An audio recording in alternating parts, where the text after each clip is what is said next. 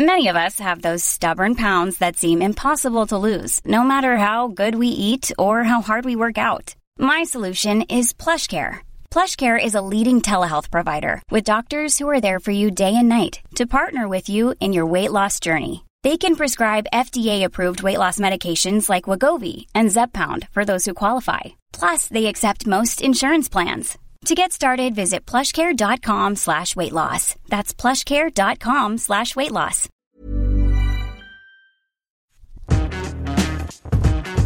Bienvenue, mesdames et messieurs, dans la dixième, je crois, émission de Underscore. Euh, c'est avec énormément de plaisir que je vous retrouve et que j'accueille mes beaux invités que vous voyez déjà à l'heure actuelle. Euh, Hugo, mon cher ami Hugo Décrypte, euh, comment vas-tu? Très bien, très bien, très content d'être là, ça fait plaisir. Eh ben, c'est la première fois que tu viens, enfin. Ouais, bah c'est vrai, ça, fait quelques temps et c'est plaisir. Euh, et mon deuxième invité, j'ai l'honneur d'accueillir Monsieur Guillaume Rosier. bah, ça fait très plaisir déjà de, de, de, de t'accueillir. Tu as décalé, il faut le dire, tu as décalé une une conférence juste pour nous. Ouais, ouais, mais ça me fait plaisir d'être là. Bah, ça fait plaisir. En tout cas. Surtout, surtout, on, on a cru comprendre que tu faisais beaucoup moins d'interviews qu'avant, mais t'as quand même accepté la nôtre. Ouais. Donc ça nous fait plaisir. Je fais plus que les trucs euh, cool. Ah, yes, c'est beau. Ok, c'est bon, ça, ça va, ça va bien, c'est cool. Euh, on a un, programme vraiment euh, lourd et chargé. On va discuter de plein de trucs. Euh, notre ami Guillaume, si vous le connaissez pas, c'est lui qui est derrière l'application, euh, enfin les applications, l'écosystème Covid Tracker même, je dirais. Euh, et Vitmados, qui est un service sorti il y a peu. Euh, on va vous parler de de de ces de ces services qui sont quand même utilisés par des millions de Français euh, chaque chaque jour, quoi. Donc c'est c'est complètement dingue. Euh, tout ça a été euh, initié donc par euh, par euh, ce par ce monsieur euh, tout seul. Donc euh, bah, maintenant tu es accompagné de pas mal d'autres développeurs. C'est une vraie communauté qui est derrière tout ça. Donc c'est méga stylé. Donc on va vous parler un peu de tout ça. On va aussi vous parler de de l'aspect un peu technique qu'il y a derrière. Je pense que tu as dû être invité quand même sur beaucoup de plateaux. Je pense pas que tu as pu encore beaucoup traiter les, les ressorts techniques de ces trucs. Non, ouais, pas vraiment. Et bah, et bah voilà, ce sera ce sera l'occasion de le faire. Euh, c'est trop bien. Je peux noter notamment que tu as eu un portrait dans le New York Times qui est méga stylé. Euh, tu as eu un SMS de notre président de la République Emmanuel Ah, c'est- Macron. c'est- c'est- alors, c'était pas un, un SMS, c'était un Ah. DM sur Twitter. Un DM sur Twitter, pardon. Nuance. Euh, un beau tableau de chasse euh, déjà mine de rien. Et, euh, et tu as littéralement refusé un, un, un passage aux 20h de, de France 2 aujourd'hui. Donc voilà. Donc on a une star, voilà. On, on c'est c'est euh, c'est vraiment trop stylé de t'avoir. Et euh, et Hugo, vous le connaissez, euh, il, il traite de de sujets de société, de, de politique, d'actualité. C'est ça, j'ai bien résumé. bien, bien résumé, ouais.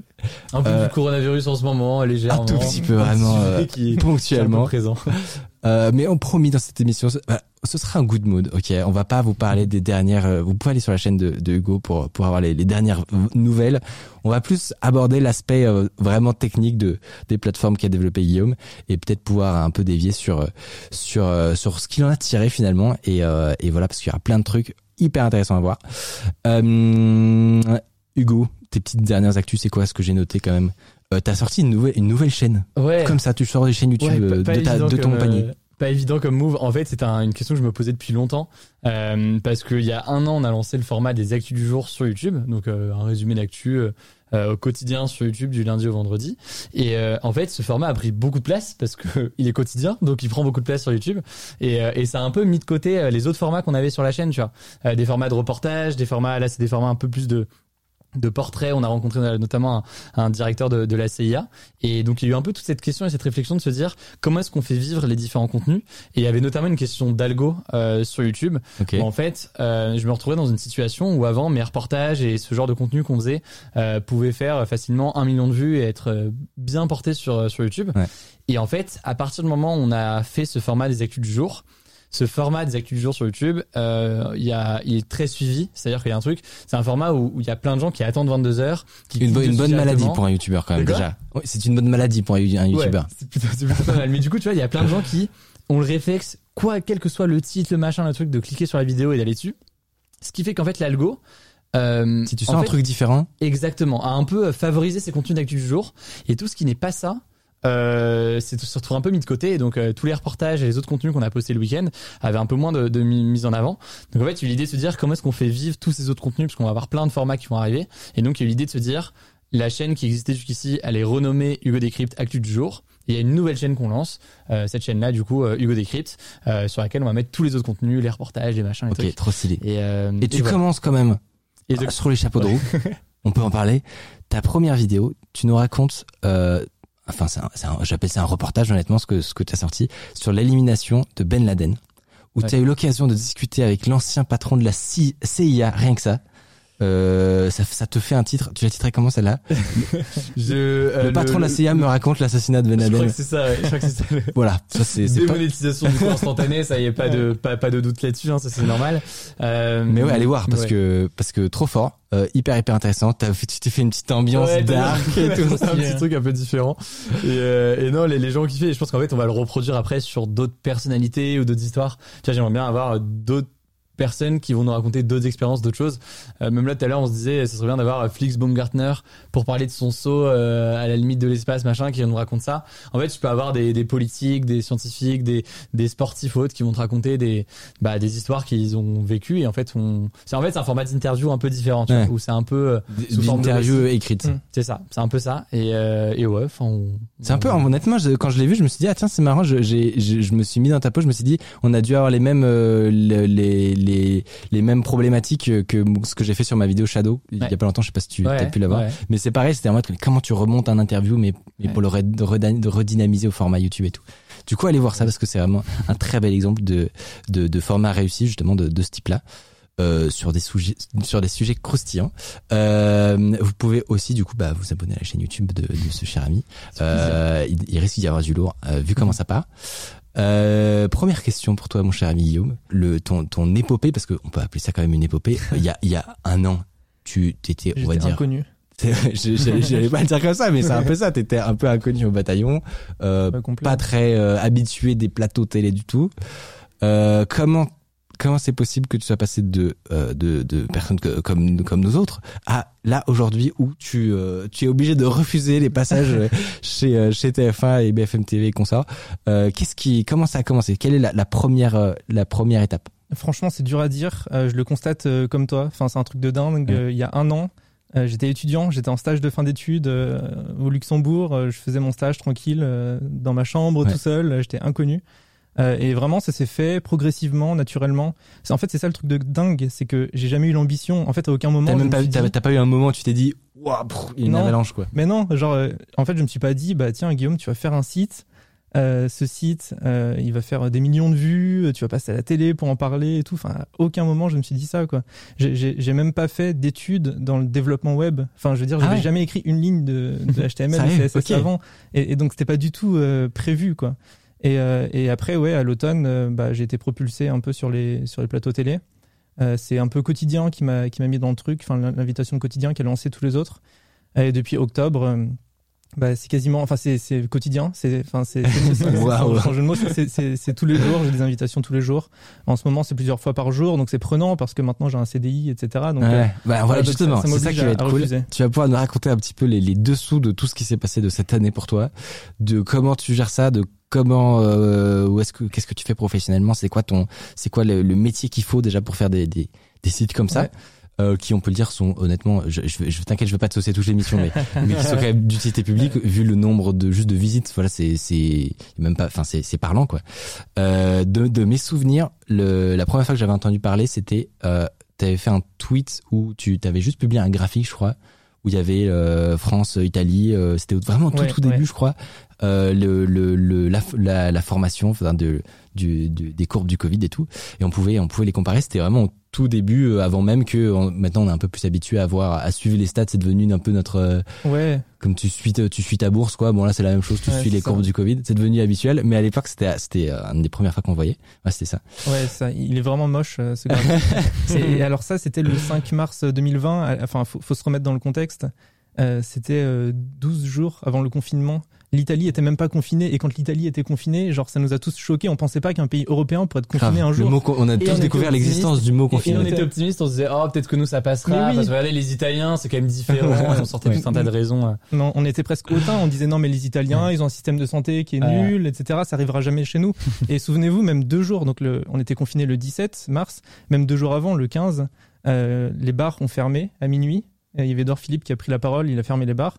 Et même là, on pensait pas être confiné un jour. Et c'était 48 heures avant le confinement. Voilà. Et, et donc, ce graphique, je l'ai publié le 5 mars. Euh, donc, à l'époque, autant dire qu'en France, on parlait très peu du Covid. Enfin, c'était pas, euh, c'était pas du tout une inquiétude. Euh, voilà, et donc j'ai fait ce graphique et ça m'a un peu choqué parce que euh, donc là on voit le, la ligne bleue et la ligne rouge et en fait si on décale la ligne bleue, euh, bah, on se rend compte que ça se superpose parfaitement avec euh, l'Italie, donc on a la même Ouais. fameuse exponentielle et ça ça m'a un peu choqué parce que ça contrastait avec, Ce que tu voyais passer. euh, l'ambiance ouais. générale quoi. Ouais. Ok, et c'est ça qui te donne l'idée. Je- je- à mon avis, je suis désolé, je reviens un petit peu aux sources, comme ça c'est fait, Mm. mais je, je, je, je sais que tu as dû le, le répéter déjà un million de fois sur T'inquiète, 12 000 plateaux. Ça sent que t'es rodé. Il y a, y a un truc, tu as, t'as ton pitch, mais euh, mais faut, faut, quand même euh, rappeler pour ceux qui, qui connaissent pas encore. Pas, pas, pas encore ton travail, tout simplement. Euh, ensuite, tu mets, euh, tu mets en ligne Covid Tracker fin avril 2020. C'est Ouais, ça et puis ça s'est fait euh, progressivement. En fait, j'ai fait ce premier graphique qui est dégueulasse parce que en fait, euh, je voulais juste faire un graphique en deux minutes pour. Enfin voilà, je pensais pas que ça allait devenir quelque chose. Et puis après, je l'ai envoyé à, genre à, deux trois amis, à ma famille. Euh, et puis chaque jour, ils me demandaient une mise à jour du graphique avec les nouvelles données du jour. Euh, et au bout de On en a eu marre. au bout de 10 jours, je, je me suis dit bah c'est chiant quoi. À chaque fois, faut que je télécharge les données à la main, faut que je génère le graphique, que je l'envoie par message à tout le monde, etc. Et donc je me suis dit bah je vais automatiser tout ça en Python. Je vais juste faire un script tout bête qui automatise tout ça. Euh, et je vais le mettre sur un- une page blanche en fait. Hein. Au début c'était un GitHub hein, même, c'était un README de GitHub. hein, Ok. pour- voilà, et, tu, première et version de- tu mettais à jour à chaque fois l'image euh, et, les gens pouvaient Ouais. actualiser quoi. Exact. Et, ça permettait d'avoir un lien stable et de donner ce lien stable aux gens pour qu'ils aient pas besoin de me redemander à chaque fois quoi. Ah ouais, c'était vraiment. Je me Ah rendais oui, pas compte à quel point ça a été euh, chronologique quoi. Ah mais oui. Enfin, et, et puis après, donc je me suis dit, il faut faire un truc un peu mieux. Et donc j'ai fait un, un site web, mais au début c'était une page blanche. Et j'ai acheté un nom de domaine. Et là je me suis dit, tant qu'à perdre de l'argent, enfin c'est pas très cher un nom de domaine, ouais. autant en suis prendre un stylé. mais ouais. Et du coup j'ai pris guillaumrosier.fr. Ah non. Ben, en fait je me suis dit, comme ça dans deux semaines, quand l'épidémie sera terminée, Ah, tu parles rentabiliser. et ben, et ben, je mettrai mon CV et je pourrai trouver un job. et puis Le malheureusement on connaît, le- on connaît la suite. Deux semaines plus tard, euh, je sais pas, il y avait 20 000 vues alors que je m'attendais à ce qu'il y ait Ouais. genre trois vues quoi. Ouais. Euh, et donc j'ai après j'ai pris le nom de domaine Covid Tracker avec un logo etc. Et puis voilà, ça, ça, ça s'est amélioré quoi. Ouais. Et, Et- et surtout ce qui est. Pardon. et à ce moment-là, non, juste là-dessus, t'avais, euh, parce qu'évidemment, euh, il y avait des initiatives en France, enfin, la la tienne principalement. Est-ce qu'il y avait à l'étranger des trucs où tu disais, en vrai, c'est cool la façon dont ils le font? Je sais que t'avais, euh, ah, une université aux États-Unis qui Ouais. avait son, leur site là. JHU, John Hopkins Exactement. University. Euh, t'avais eux qui avaient leur site, bah, qui j'imagine existe encore. Ouais. T'avais euh, Worldometers, je crois, deux trois sites comme ça qui faisaient leur truc aussi. Ouais. Euh, je serais curieux de savoir, mais t'as vu des initiatives un peu similaires apparaître, soit du coup de, de citoyens, euh, tu vois, qui ont créé leur truc, soit de davantage d'institutions. Ouais, c'est celui de John Hopkins. Alors en Europe, euh, pas tant que ça. Euh, un peu, mais pas tant que ça. Après, je cherche pas non plus Oui, activement, mais pas tant que ça. Euh, alors évidemment, il y a la plupart des gouvernements qui ont fait leur propre, euh, leur Mm. propre plateforme, certaines avec plus de succès que d'autres. Mais, mais après, les initiatives privées, pas tant que ça. C'est marrant parce que je discutais avec des journalistes espagnols il y a quelques jours et ils me disaient, ben en Espagne, on a des plateformes gouvernementales qui sont pas incroyables. Et on n'a pas eu de plateforme citoyenne en parallèle. Alors qu'en aurait France, on en a trois ou quatre. Enfin voilà, donc Covid Tracker. Euh, donc ça dépend des pays. J'ai pas l'impression euh, qu'il y ait euh, beaucoup d'initiatives dans énormément de pays. Enfin, il y en a beaucoup. Si, aux, aux États-Unis, il y en a pas mal, ouais. Euh, après, dans certains pays européens, mais euh, par exemple en Grande-Bretagne, ils ont des plateformes officielles ou aux Pays-Bas, ils ont des plateformes officielles qui sont Mm. hyper bien, hyper intuitives, hyper claires. Donc en fait, il n'y a pas eu besoin. Enfin, personne n'a eu ouais. besoin de faire autre chose, quoi. Ok, super intéressant. Ouais, c'est c'est surtout bah, les- voir l'évolution de, de ce que ce, dont, ce que tu nous décris quoi, un petit site avec une page blanche et un truc, et ce que c'est aujourd'hui où c'est un, on peut appeler ça un tracker quand même assez avancé de pas mal de métriques qui sont quand même juste, euh, à la, enfin c'est la France, tu vois. C'est, c'est, je me trompe pas. hein. Euh, oui, alors ça, ça, c'est le dashboard euh, anglais qui est, euh, qui est beaucoup mieux, enfin officiel hein, du gouvernement. Ouais. Euh, voilà, qui est euh, très clair. qui est un cran au-dessus. Euh, mais, mais du coup, voilà, aujourd'hui, c'est devenu un truc vraiment complet. Ensuite, tu as eu Vitmados lancé le 1er avril. Ouais, c'était fait exprès blague. Non, non, parce qu'en plus entre le, le jeu de mots entre guillemets Vitmados euh, et le Ouais, 1er je- avril, sur le coup il y en a plein. euh, et puis en plus c'était un peu. Mais c- En- qui- fait, ce qui est cool, c'est que ça veut dire que t'as pas une équipe de com qui est derrière. Ça veut Non. juste dire que tu te dis, bon, allez, je push maintenant, et puis voilà. Exact, exact. C'est c'est vraiment comme ça. En fait le mardi j'ai eu l'idée. Et euh, le 1er avril, c'était un jeudi. Et en fait, j'ai juste euh, codé quelques heures. Et le jeudi, je me suis dit, bah tiens, c'est pas mal. Et je l'ai sorti. Alors, c'était beaucoup Deux moins jours. beau que ça. Deux Ouais. jours là, le POC. Oui, mais la première version était. Oui, oui. C'est un POC, comme tu dis. Euh, et donc, il y a pas mal de gens qui ont cru que c'était euh, une blague. Parce qu'en plus, euh, je l'ai je l'ai tweeté en mode euh, bah, j'ai fait un truc qui trouve tous les rendez-vous de vaccination en France. Et les gens ont dit non, mais ça, c'est pas. Ça, oui, ils ont pas, ils ont pas tilté que c'était faisable, quoi. oui, voilà, c'est Ouais. ça. Et donc, il y a plein de gens qui m'ont dit non, mais je croyais que c'était une blague. Avant que je clique, je Ah ouais, trop drôle. Euh, et du coup, euh, et du coup, ça nous amène à, ça nous amène aujourd'hui où tout ça est quand même visité de, des millions de fois. Je sais pas, toi, t'as des, Ouais. des stats assez avancées, mais Ouais, bah alors Covid Tracker sans Vitmados que Covid Tracker, c'est euh, en avril, c'était 10 millions d'utilisateurs distincts. donc qui sont venus chacun plusieurs fois, donc ça fait plusieurs dizaines de millions Ouais. de pages vues quoi. Euh, et- et-. C'est ouf. Ah mais c'est oui, c'est un truc de dingue et Vitmados euh, on n'a pas en fait on a mis le analytics euh, très tard parce qu'on s'est concentré sur d'autres choses avant un peu dans l'urgence Euh, mais donc c'est euh, c'est- enfin c'est entre 1 et 3 millions d'utilisateurs par jour quoi. Uniquement Vitmados. Oh, c'est incroyable. Et tu sais d'où ils viennent? Enfin, t'a- t'arrives un peu à, même sur Covid Tracker aujourd'hui, savoir d'où viennent les gens? Est-ce que c'est, euh, t'es bien référencé sur Google? Est-ce que c'est euh, juste des partages sur les réseaux sociaux, des gens qui vont directement dessus? Ouais, c'est énormément de recherche Google mais de recherche avec les mots clés précis. C'est-à-dire Covid Tracker, Vitmados. Et les gens savent Euh, voilà, c'est ça, ils savent ce qu'ils veulent, ou alors, euh, ou alors de, en direct hein, via l'URL. Euh, après, il y a pas mal d'articles aussi, mais au final, ça pèse pas non plus énormément Ouais. dans, dans nos sources. Euh, mais après, on n'est pas des pros du euh, SEO, et donc on n'a pas énormément de trafic qui provient d'autres mots clés. Par exemple, des gens qui chercheraient comment se faire vacciner en France. Ouais. Il y en a pas énormément qui tombent sur Vitmados. Peut-être Doctolib qui apparaît. Oui, oui, en premier, Ouais, ouais, complètement. Est-ce que tu, je, je, je, je l'avais vu passer assez tôt, du coup je, savais, mais est-ce que tu savais que tous, que tous ces trucs-là, dont t'as dû, t'as dû les traiter régulièrement, comme on, on, on rappelle que Monsieur fait une vidéo par jour, euh, tu savais que ça venait d'un indé à Euh, ouais, parce que moi, moi, je te suivais euh, depuis quelques temps sur Twitter. Du coup, j'ai suivi le truc et je pense qu'on t'a, cité pas mal de fois dans les. En fait, il y a un peu ce truc où, ouais, il y, a- il y a eu ce truc pendant longtemps. Euh, nous, typiquement, on était à la recherche parfois de euh, de graphiques, de visuels, de trucs, et euh, et en fait, euh, ouais, les, les, les trucs publiés forcément par le ministère et tout, n'étaient pas toujours euh, parfait ou correspondait pas forcément à ce qu'on voulait, à ce qu'on voulait, ouais, le côté euh, clair de, la chose. Et, euh, et du coup, ouais, moi, moi, je te suivais sur, je te suivais sur Twitter. Euh, dès le début, j'ai vu ça. Et en fait, c'est drôle parce que je pense que beaucoup d'entre nous, mais y compris du coup, j'imagine, je pense aussi les ministères et tout, savaient pas forcément euh, qui t'étais. Tu vois, en fait, il y a un peu ce Mm. truc qui est apparu. Ah bah oui. Moi, je t'ai suivi, je sais pas comment. je sort je sais d'où pas comment je je pense un journaliste a dû partager ou il y avait un truc comme ça, tu vois. Mais du coup, je me suis retrouvé là-dessus et je fais ok, c'est bah ouais, super intéressant. Euh, pour nous, c'est c'est c'est super pertinent. Et donc, on s'est mis à intégrer pas mal de Mm. euh, de tes contenus en te citant et tout. Et euh, et ouais, je trouve ça ouf de. Bah non, mais c'est, ce parcours est littéralement insane. euh, T'as quel âge? 24, 25. Ouais, parce que faut quand même aussi. Enfin après, je dis ça, on on est tous jeunes ici. tu vois, donc, euh, je vais pas faire genre le, le, le daron et tout, mais on est. Je trouve ça trop cool. Oui, mais oui, c'est ça. J'allais dire Enfin, aussi d'un point de vue euh, de tech et euh, on va parler justement un petit peu ma- maintenant de de ce qui se cache derrière tout ça. Mais d'un point de vue tech, il y a un côté hyper euh, motivant, je trouve, à dire que euh, pour faire ça, ce que tu as fait, un, un site euh, utilisé par des millions de Français euh, qui rend service à plein plein de gens, quoi. T'as pas eu besoin de faire 15 ans de dev acharné, euh, de- d'avoir des skills. euh, Enfin, il y a quand même du skill, on va en parler. Non, mais si, si, mais. mais t'as- t'as mais, mais non, il y a pas y a pas besoin quoi. Et, et c'est- enfin, moi, j'en étais le premier surpris d'ailleurs. Euh, en fait, je pense que tu as compris, ça s'est fait vraiment progressivement, naturellement. Et je me suis rendu compte de ce que c'était devenu une fois que ça l'était devenu. C'est-à-dire euh, en octobre, en novembre, 6-8 mois après la création du truc. Euh, et en fait, à ce moment-là, quand ça a commencé à prendre de l'ampleur, euh, je me suis dit, mais ah ouais, en fait, on peut faire un truc euh, assez cool, avec, euh, enfin, assez facilement, quoi, sans, sans, être un. Le, le niveau d'expertise euh. nécessaire n'est pas forcément corrélé avec le, service que tu que tu rends quoi. Exact. Mais je pense que c'est plus important de faire un truc qui correspond à un besoin. Euh, mais là, ça se fait euh, encore une fois sans réfléchir. Enfin, je me suis pas dit, Ouais. bah tiens, il y a un besoin, je vais y Je répondre. vais machin. euh, réfléchir à, à mes mes personnages. par contre, c'est un truc clair, qui est quoi. ultra motivant. Et je pense qu'il peut être aussi ultra motivant, peut-être pour tous ceux qui, là, euh, qui regardent ce qu'on dit là, c'est que y a, là, on était dans une situation où il y avait une pandémie mondiale, genre un événement euh, historique, mais enfin, tu vois, des trucs comme on aura euh, rarement, peut-être pas une autre fois dans notre vie. Enfin, tu vois, c'est un truc qui est quand même assez, assez fou. Un besoin qui est quand même assez logique. Tu vois, oui, bah, on a besoin de savoir les stats quand même et de savoir un peu où on en est. Et de se dire que, euh, en fait, il y a, y a l'initiative est venue euh, de quelqu'un comme toi. Alors, il y a un côté un peu, on peut se dire, euh, putain, je sais pas, est-ce qu'il n'y a pas d'autres personnes qui sont censées le faire, etc., etc.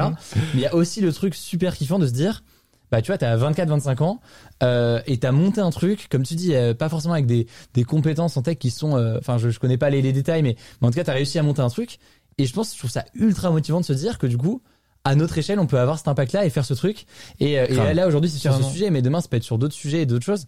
Et je sais pas, il y a un truc ultra, ultra motivant euh, ouais. euh, là dans ce domaine-là, mais plus généralement, tu vois, que, en fait, on peut à notre échelle euh, Alors, mais faire ça, bouger ça- les choses, quoi. Carrément. Déjà, t'as une page Wikipédia. Oui, mais- alors, alors il y a eu un peu de bataille pour ça, parce qu'en fait, il y a- quelques mois, il y a un- une personne qui me follow sur Twitter qui a essayé de créer la page euh, Wikipédia. Et en fait, il y a eu un gros débat sur Wikipédia. Il y a un mec, il y a un admin qui l'a supprimé. Après, il y en a un autre qui l'a refait. Et quand tu regardes les logs, en fait, ils, sont, ils se battent, ils s'insultent et tout en disant Ouais, non, mais il est pas assez connu. Ouais, mais si. C'est oui, trop drôle. C'est hyper drôle. je, je, je sais que j'ai eu euh, même, bah, même bah, un gars sur Twitter qui m'a fait ouais est-ce que tu veux que je fasse ta page et tout? Ouais. je, je sais pas enfin en mode, euh, Ouais. En mode éventuellement mais je sais pas si c'est légitime ou pas et, euh, et pareil du coup c'était trop drôle j'allais voir le truc comme euh, discussion et c'était en mode, non c'est trop euh, c'est trop récent il faut que ça ait plus de 3 ans qu'il soit connu depuis plus de Oui, 3 ans avec, des articles qui référencent depuis plus de 12 mois, je sais pas quoi. Ah ouais, enfin, c'est des ouf, règles. c'est il y a hyper un régulier. vrai débat Mais en fait, j'ai l'impression que ça, le- la page Wikipédia, c'est vraiment un badge certifié. En fait. c'est vraiment c'est l'équivalent de la certif Instagram. C'est que euh, voilà, après tu peux le montrer. Voilà, j'ai, je suis quelqu'un, c'est bon. Euh, sur le côté vraiment plutôt euh, plutôt technique justement euh, de ce qui se cache derrière tous ces services que que que t'as monté. Euh, je dis, est-ce que je je je est-ce que c'est correct si je dis que tout est quand même pas mal basé autour du scrapping de données et de la euh, data science? Oui, oui, oui, euh, carrément. Est-ce que peut-être, euh, bon, donc ça veut dire que c'est Hmm. des notions qui sont hyper importantes. Est-ce que tu peux les définir pour ceux qui les connaissent peut-être pas? Alors la data science, on, on me demande beaucoup parce qu'en fait c'est mon, enfin je- actuellement c'est mon métier, j'ai un CDI en data science, enfin je suis data scientist et on me demande beaucoup, enfin surtout les journalistes euh, ne comprennent pas du tout ce, Mm. ce mot-là et me demandent ce que ça veut dire. Euh, moi j'aime bien dire que la data science c'est les différentes techniques qui permettent de traiter des masses de données informatiques, donc le fameux big data. Euh, donc c'est tous les algorithmes, toutes les techniques qui permettent de traiter ces données pour apprendre, pour faire de l'apprentissage, pour prendre des décisions, pour, euh, pour faire tout un tas de tâches. Et donc c'est le fameux, euh, la fameuse intelligence artificielle, machine learning. Bon, ces buzzwords qui veulent pas forcément dire quelque chose, mais donc c'est toutes ces techniques algorithmiques, statistiques ou autres, euh, qui à la fin vont Autour de la donnée, en quelque fait. chose autour de la donnée, autour de la donnée informatique, euh, pour vraiment la rendre utile. Donc soit la mettre en lumière, soit la comprendre, soit prendre des décisions. Enfin, par exemple, une Tesla qui conduit automatiquement, bah derrière. C'est bien beau d'avoir 10 000 capteurs, mais en fait, faut en faire quelque chose. quoi. Oui, ça, ça produit une- des masses de données énormes parce que c'est un- c'est huit flux euh, vidéo en stream, une Tesla, c'est des capteurs de. de Bah, enfin, on peut faire le, calcul, rien, rien qu'une caméra, le, le- rien qu'une caméra, le nombre, la matrice de Ouais, pixels, ouais. la valeur de- du pixel Ouais. multiplié par le nombre de caméras envoyées euh, tant d'images par seconde. Ouais, rien que ça, on arrive, euh, c'est déjà vertigineux, quoi. Carrément. Et après, sur ces flux d'images, il faut appliquer des, des algos pour euh, détecter des formes, la route, les lignes, etc. Euh, en un temps euh, le plus rapide possible, parce que ça doit être en. Pour ne en- pas en écraser direct. mamie, n'est-ce pas et, et voilà, et donc c'est des techniques euh, poussées. Et donc le métier de data scientist, c'est de maîtriser ces techniques bah, pour qu'elles fonctionnent bien, qu'elles aient de bons résultats dans des temps, euh, enfin avec une certaine efficience. Euh, Excellent, excellente définition. et- et le scrapping, c'est Ouais. euh, c'est euh, une manière informatique de récupérer des, des, des informations sur un autre site internet, donc de faire des requêtes pour récupérer des, des données ailleurs. Parce que alors, on, on a potentiellement déjà parlé à plusieurs reprises de ce que c'est une API, par exemple. Ouais. Euh, donc une API étant le- le- une interface euh, qu'on peut utiliser en tant que développeur pour récupérer des données d'autres sites. Euh, ça c'est la version euh, quand on t'a préparé le chemin, c'est-à-dire que c'est si jamais, euh, ce serait bien d'ailleurs que ce soit le cas partout, mais ce n'est pas le cas, c'est-à-dire qu'il y a énormément de sites qui qui n'ont pas prévu ça, ils ont prévu des interfaces avec les humains, mais pas ils n'ont pas prévu des interfaces avec les sites des, des copains ou les programmes de de de de, de prestataires, enfin voilà. Et donc on est obligé d'avoir recours à d'autres techniques comme le scrapping. Euh, très concrètement, si on, si tu dois nous, imagi- nous imager à quoi, à quoi ça ressemble, comment ça se passe? Ah bah, la première version, par exemple, de Vitmados, je peux te donner un exemple. En fait, c'était plus presque de l'automatisation, euh, presque plus de, de l'automatisation que du scrapping. Et donc, en fait, ça simulait un humain euh, bah, qui va sur Doctolib, qui clique sur euh, premier, premier rendez-vous euh, Pfizer, et ensuite qui détecte dans le calendrier qui s'affiche sur Doctolib le, le premier rendez-vous dispo. Et en fait, c'était ça. Enfin, c'était en Python, c'était euh, Ok. il y avait il y avait des algos, Ouais. mais c'était de l'automatisation finalement du comportement humain. Petite, Maintenant, petite question curieuse, c'était quoi le, c'était Selenium? Ouais, c'était Selenium, ouais. Mais du coup, c'est hyper lourd, c'est hyper lent, enfin, c'est pas- efficace, ça met du temps. Enfin, voilà, c'est. Oui, Pour la toute première version, je mettais 5 heures pour scanner toute la France, uniquement pour Doctolib. Ok. Donc à chaque mise à jour, ça mettait 5 heures. Et ça, c'était la première version de Vitmados qui est sortie le 1er avril, quoi. En fait, pour, euh, c'est comme tu dis, c'est comme si quelqu'un passait vraiment Ouais. 5 heures de sa journée à cliquer sur tous les boutons pour checker Exact. tous les rendez-vous. Et encore, il le fait bien plus vite qu'un humain normalement. Ouais, mais, mais bon, après, il y a des trucs cons, parce que genre, euh, imagine si tu euh, sélectionnes le champ euh, première vaccination, machin. Après, il faut attendre deux secondes pour que le calendrier s'affiche. Donc, tu vas, être obligé de mettre des waits, enfin, des, des ah ouais, c'est, c'est, un, un, affaire. c'est pas propre du tout. mais vous en avez entendu parler, normalement, si vous avez regardé ma vidéo sur Tinder où j'ai fait un bot Tinder. Bah, ah j'utilisais des, une, c'était pas Puppeteer, mais c'était, c'est l'équivalent. Euh. donc voilà, on utilise les mêmes technologies, c'est beau. sauf que moi, je rends pas service à grand monde. Euh, oh, attends, si. Avec avec euh, un bot Tinder? Ah, avec un bot Tinder, je sais pas, mais on essaye de faire des, des émissions en tout cas. C'est notre c'est notre part du truc. Euh, donc ok, scrapping de données, ça on a compris. Non, c'est bon, c'est bon, c'est bon. Alors, met toute la vidéo, vas-y, c'est parti. Hein, y a pas de... Scrapping de données, ça nécessite d'avoir des sources, forcément. Ça, ça veut dire que c'est pas tes données. On, on rappelle que c'est donc un des trucs les plus importants, les données pour pour pouvoir ah bon, on peut euh, faire rien faire. Bah là, sans données, on fait pas de rien faire. pas de science de données, littéralement. Euh, et donc, le scrapping nécessite des sources. Ces sources, euh, ce sont lesquelles? Comment tu les sélectionnes? Comment tu les trouves? Euh, Est-ce qu'il y en a qui sont plus chiantes que d'autres? Comment comment tu fais ça? Ouais, alors pour Covid Tracker, euh, les sources, euh, c'est euh, les administrations publiques. Donc c'est que des données officielles publiques qui sont publiées en open data. par, en grande partie par Santé publique France, mais pas que. par exemple, les données sur le nombre de lits qui, sont dispo à l'hôpital, ce genre de trucs, c'est l'adresse. L'INSEE publie les décès. Enfin, voilà, on a d'autres administrations, mais donc c'est que des, des organismes publics. Euh, qui les publie sur une plateforme, enfin en bonne partie sur une plateforme qui s'appelle data.gouv.fr, euh, qui est la plateforme qui centralise, enfin qui est censée centraliser, c'est une plateforme gouvernementale qui est censée centraliser euh, tous les jeux de données publics en France. Après, bon, il y a d'autres administrations qui les mettent pas forcément sur data.gouv, comme l'INSEE, ça reste sur leur site par exemple. mais donc voilà, donc Covid Tracker se source en très grande majorité sur des sur cette plateforme. Alors après, il y a eu des données qui ont été un peu plus compliquées à obtenir que d'autres. Certaines données ont été présentes déjà publiées euh, naturellement. Euh, d'autres, c'était un peu plus compliqué. Par exemple, pour la vaccination, euh, on a lancé Vaccin Tracker, qui est, l'outil de, Covid Tracker qui permet de suivre la, campagne vaccinale. On l'a lancé le 27 décembre. c'était le jour où Morissette s'est fait vacciner. Vous vous souvenez, je pense, on a tous vu l'image à BFM de Morissette, la première à se faire vacciner en France. On l'a lancé, on n'avait aucune donnée euh, public. On n'avait aucune donnée officielle, le gouvernement ne publiait rien, on savait pas. Euh, et donc là, bah, en fait, on a collecté nous-mêmes les données, c'est-à-dire qu'on prenait la presse locale. Euh, ah ouais, la vache. On regardait tous les articles. Ouais, mais c'était pas dur au début parce que ça, a commencé vraiment doucement. Et donc on prenait tous les articles du type dans les pattes de Nancy, 8 personnes ont été vaccinées et nous, bah, on faisait plus 8 à notre compteur, quoi. Ah, inside. Ah ouais, ouais, ok, vraiment. le début du truc, et, en fait, c'est devenu un peu le compteur officiel des médias, enfin pas officiel, mais le compteur des médias parce qu'il n'y avait pas de, il y avait pas d'autres chiffres quoi. Donc mmh. euh, on n'avait que que ça. Euh, et donc au bout de quelques jours, il y a le cabinet d'Olivier Véran qui m'a contacté et m'ont dit bah si vous voulez, on peut vous donner des données qui sont un peu plus à jour.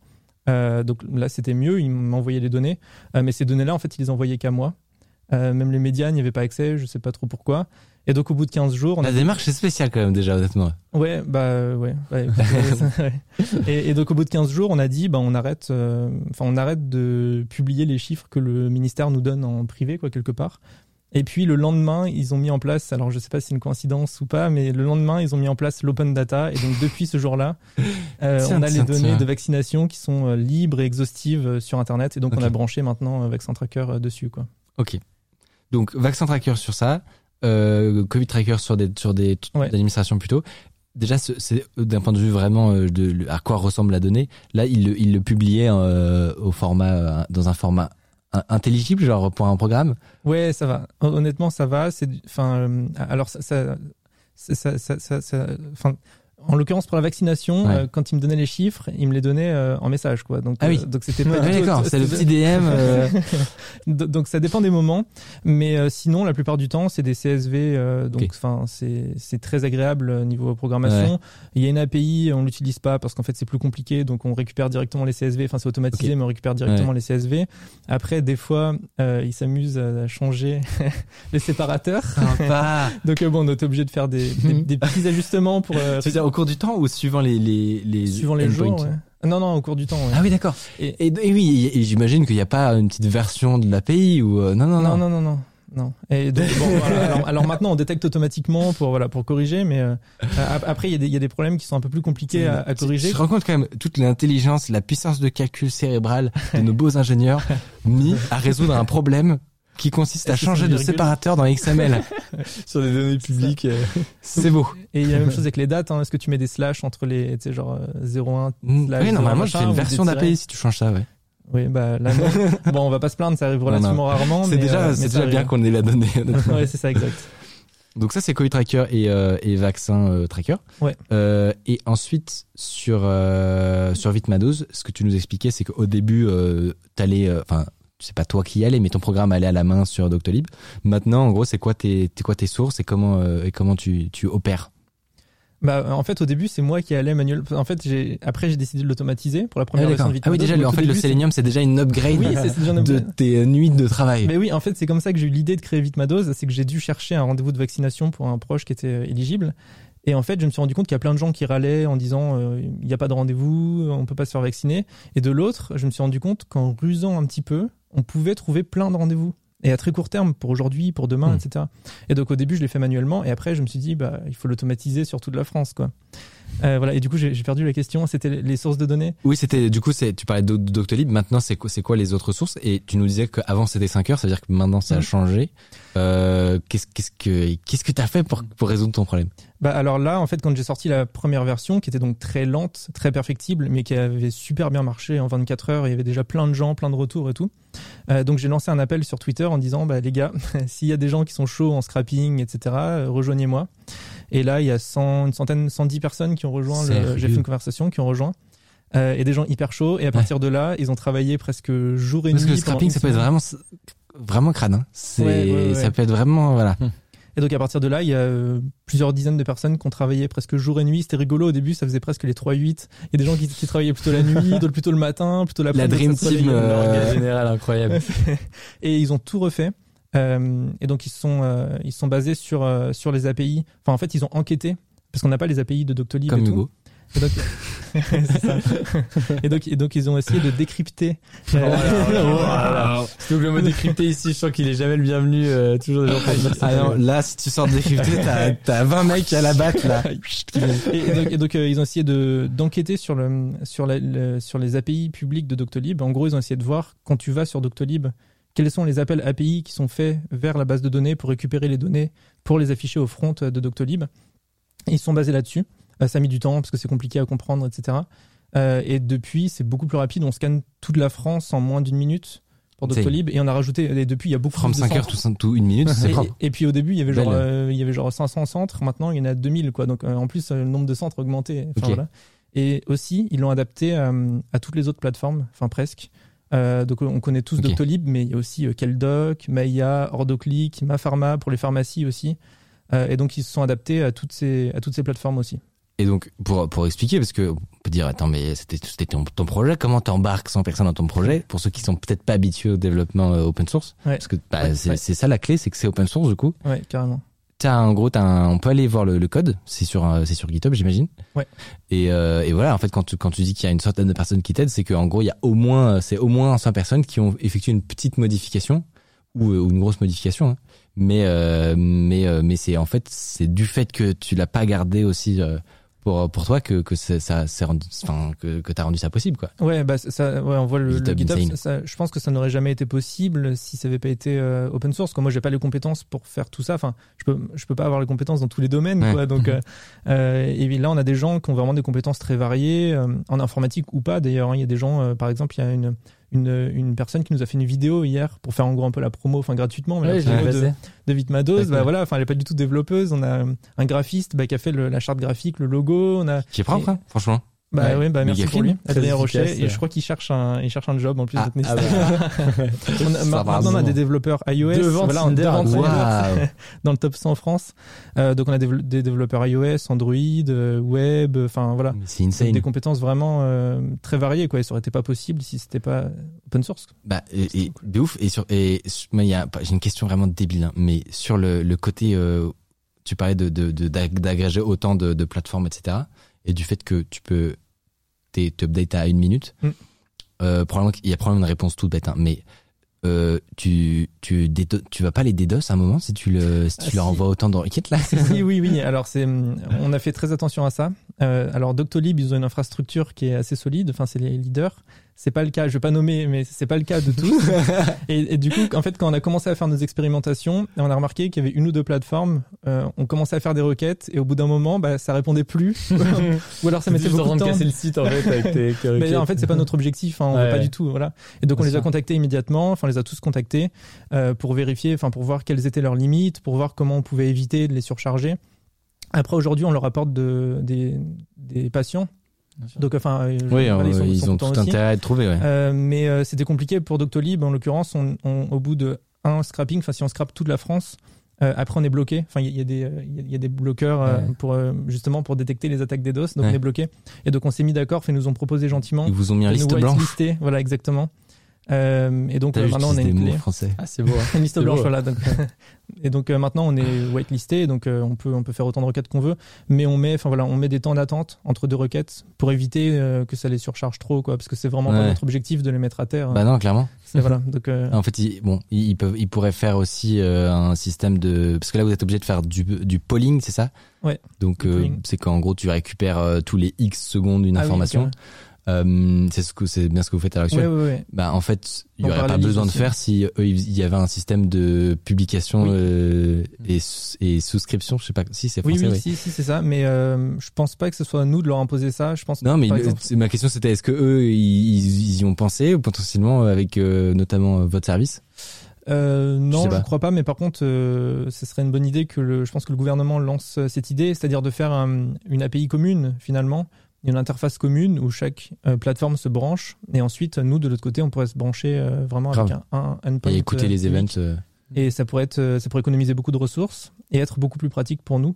Voilà parce qu'on est obligé de s'adapter à chacune. En plus ils changent régulièrement leur API hmm. et donc à partir du moment, enfin s'ils changent la syntaxe de leur API, bah nous ça casse tout. Et casse tout, vous êtes obligé de d'être de, d'interfacer 10 000 trucs c'est pas forcément votre votre job quoi à l'origine on va Donc dire. ça pourrait être une bonne idée de faire une API commune à toutes ces plateformes. Ouais. Ok. Euh, sur le sur le, le, si on suit un peu le chemin pour arriver à la fin à build euh, Covid Tracker et, euh, et Vitmados, euh, t'as une partie hyper importante qu'on pourrait oublier, c'est l'affichage en fait. C'est qu'une fois que t'as ces données là, bah faut les traiter et les afficher.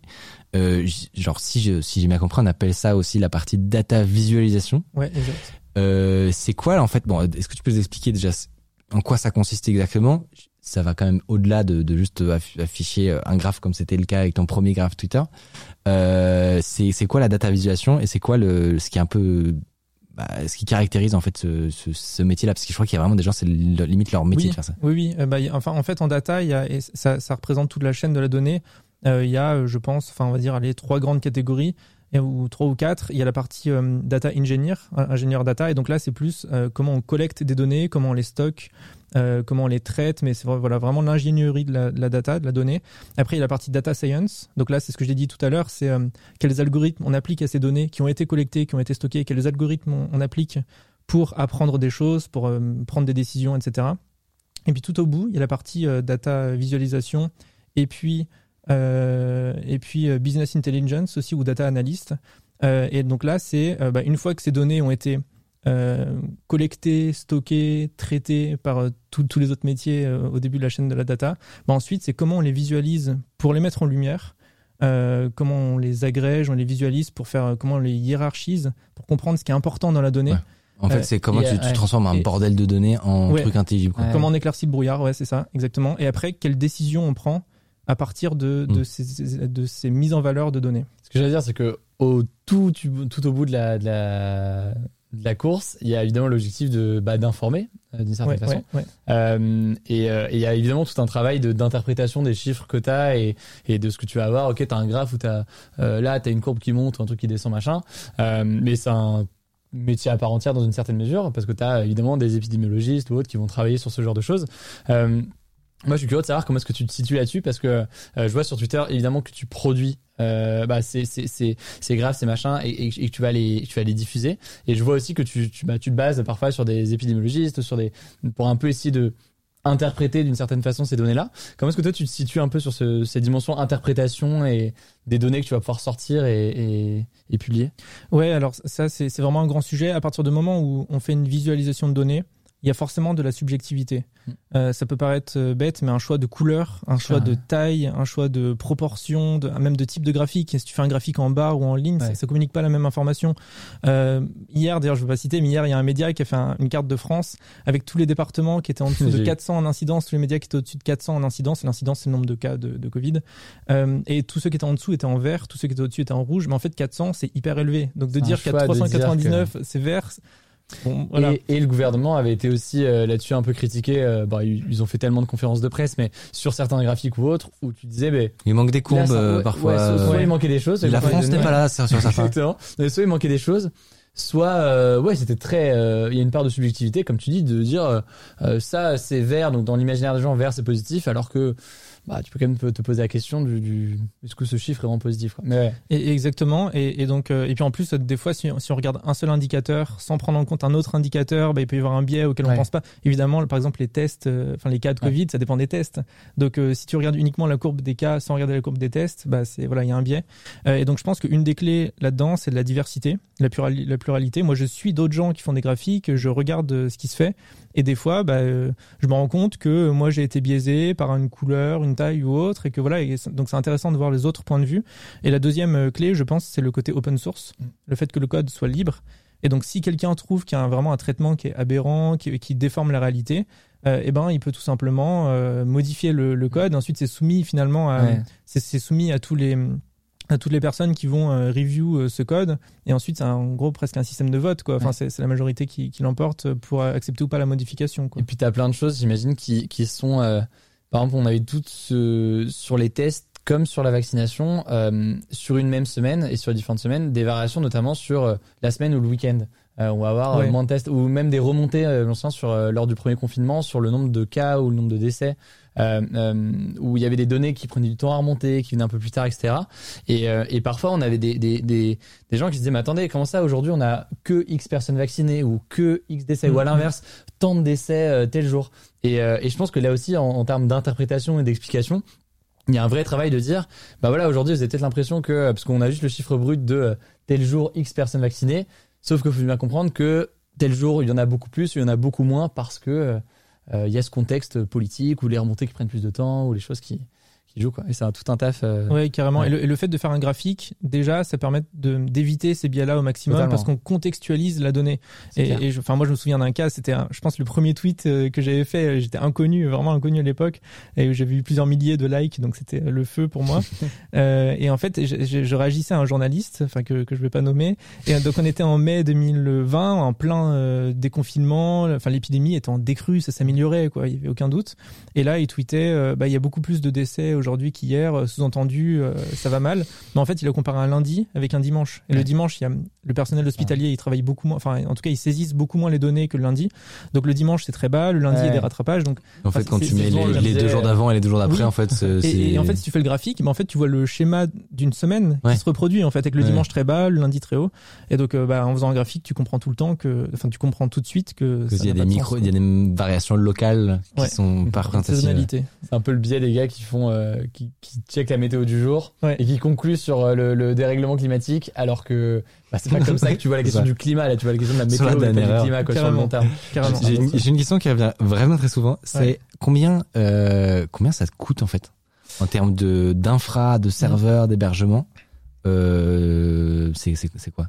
Bah il y a une infra qui est euh, qui est qui est sobre en fait hein. c'est enfin, c'est c'est vraiment très sobre. Pour Covid Tracker on a un VPS donc c'est un serveur privé. D'accord. C'est c'est pas c'est pas un cluster non c'est un VPS ok euh, et ça absorbe euh, le flux après d'une manière euh, enfin on a dû ruser un petit peu. Par exemple il y a du contenu qu'on stocke sur GitHub. Et GitHub a un CDN incroyable. Et donc du coup bah, en fait ça Avec ça, tu sors, quoi. 80 par exemple les images c'est sur GitHub et donc ça absorbe 80% du trafic. Voilà, donc après, bon, j'ai pas une somme précise, ça dépend ce qu'on compte. Par exemple, pour Vitmados, là, on utilise un gros serveur pour faire les, les requêtes, pour faire le scrapping que OVH nous a prêté pour l'instant, mais qu'il va falloir qu'on paye un jour, qui coûte beaucoup plus cher. Donc voilà, donc ça dépend ce qu'on prend en compte.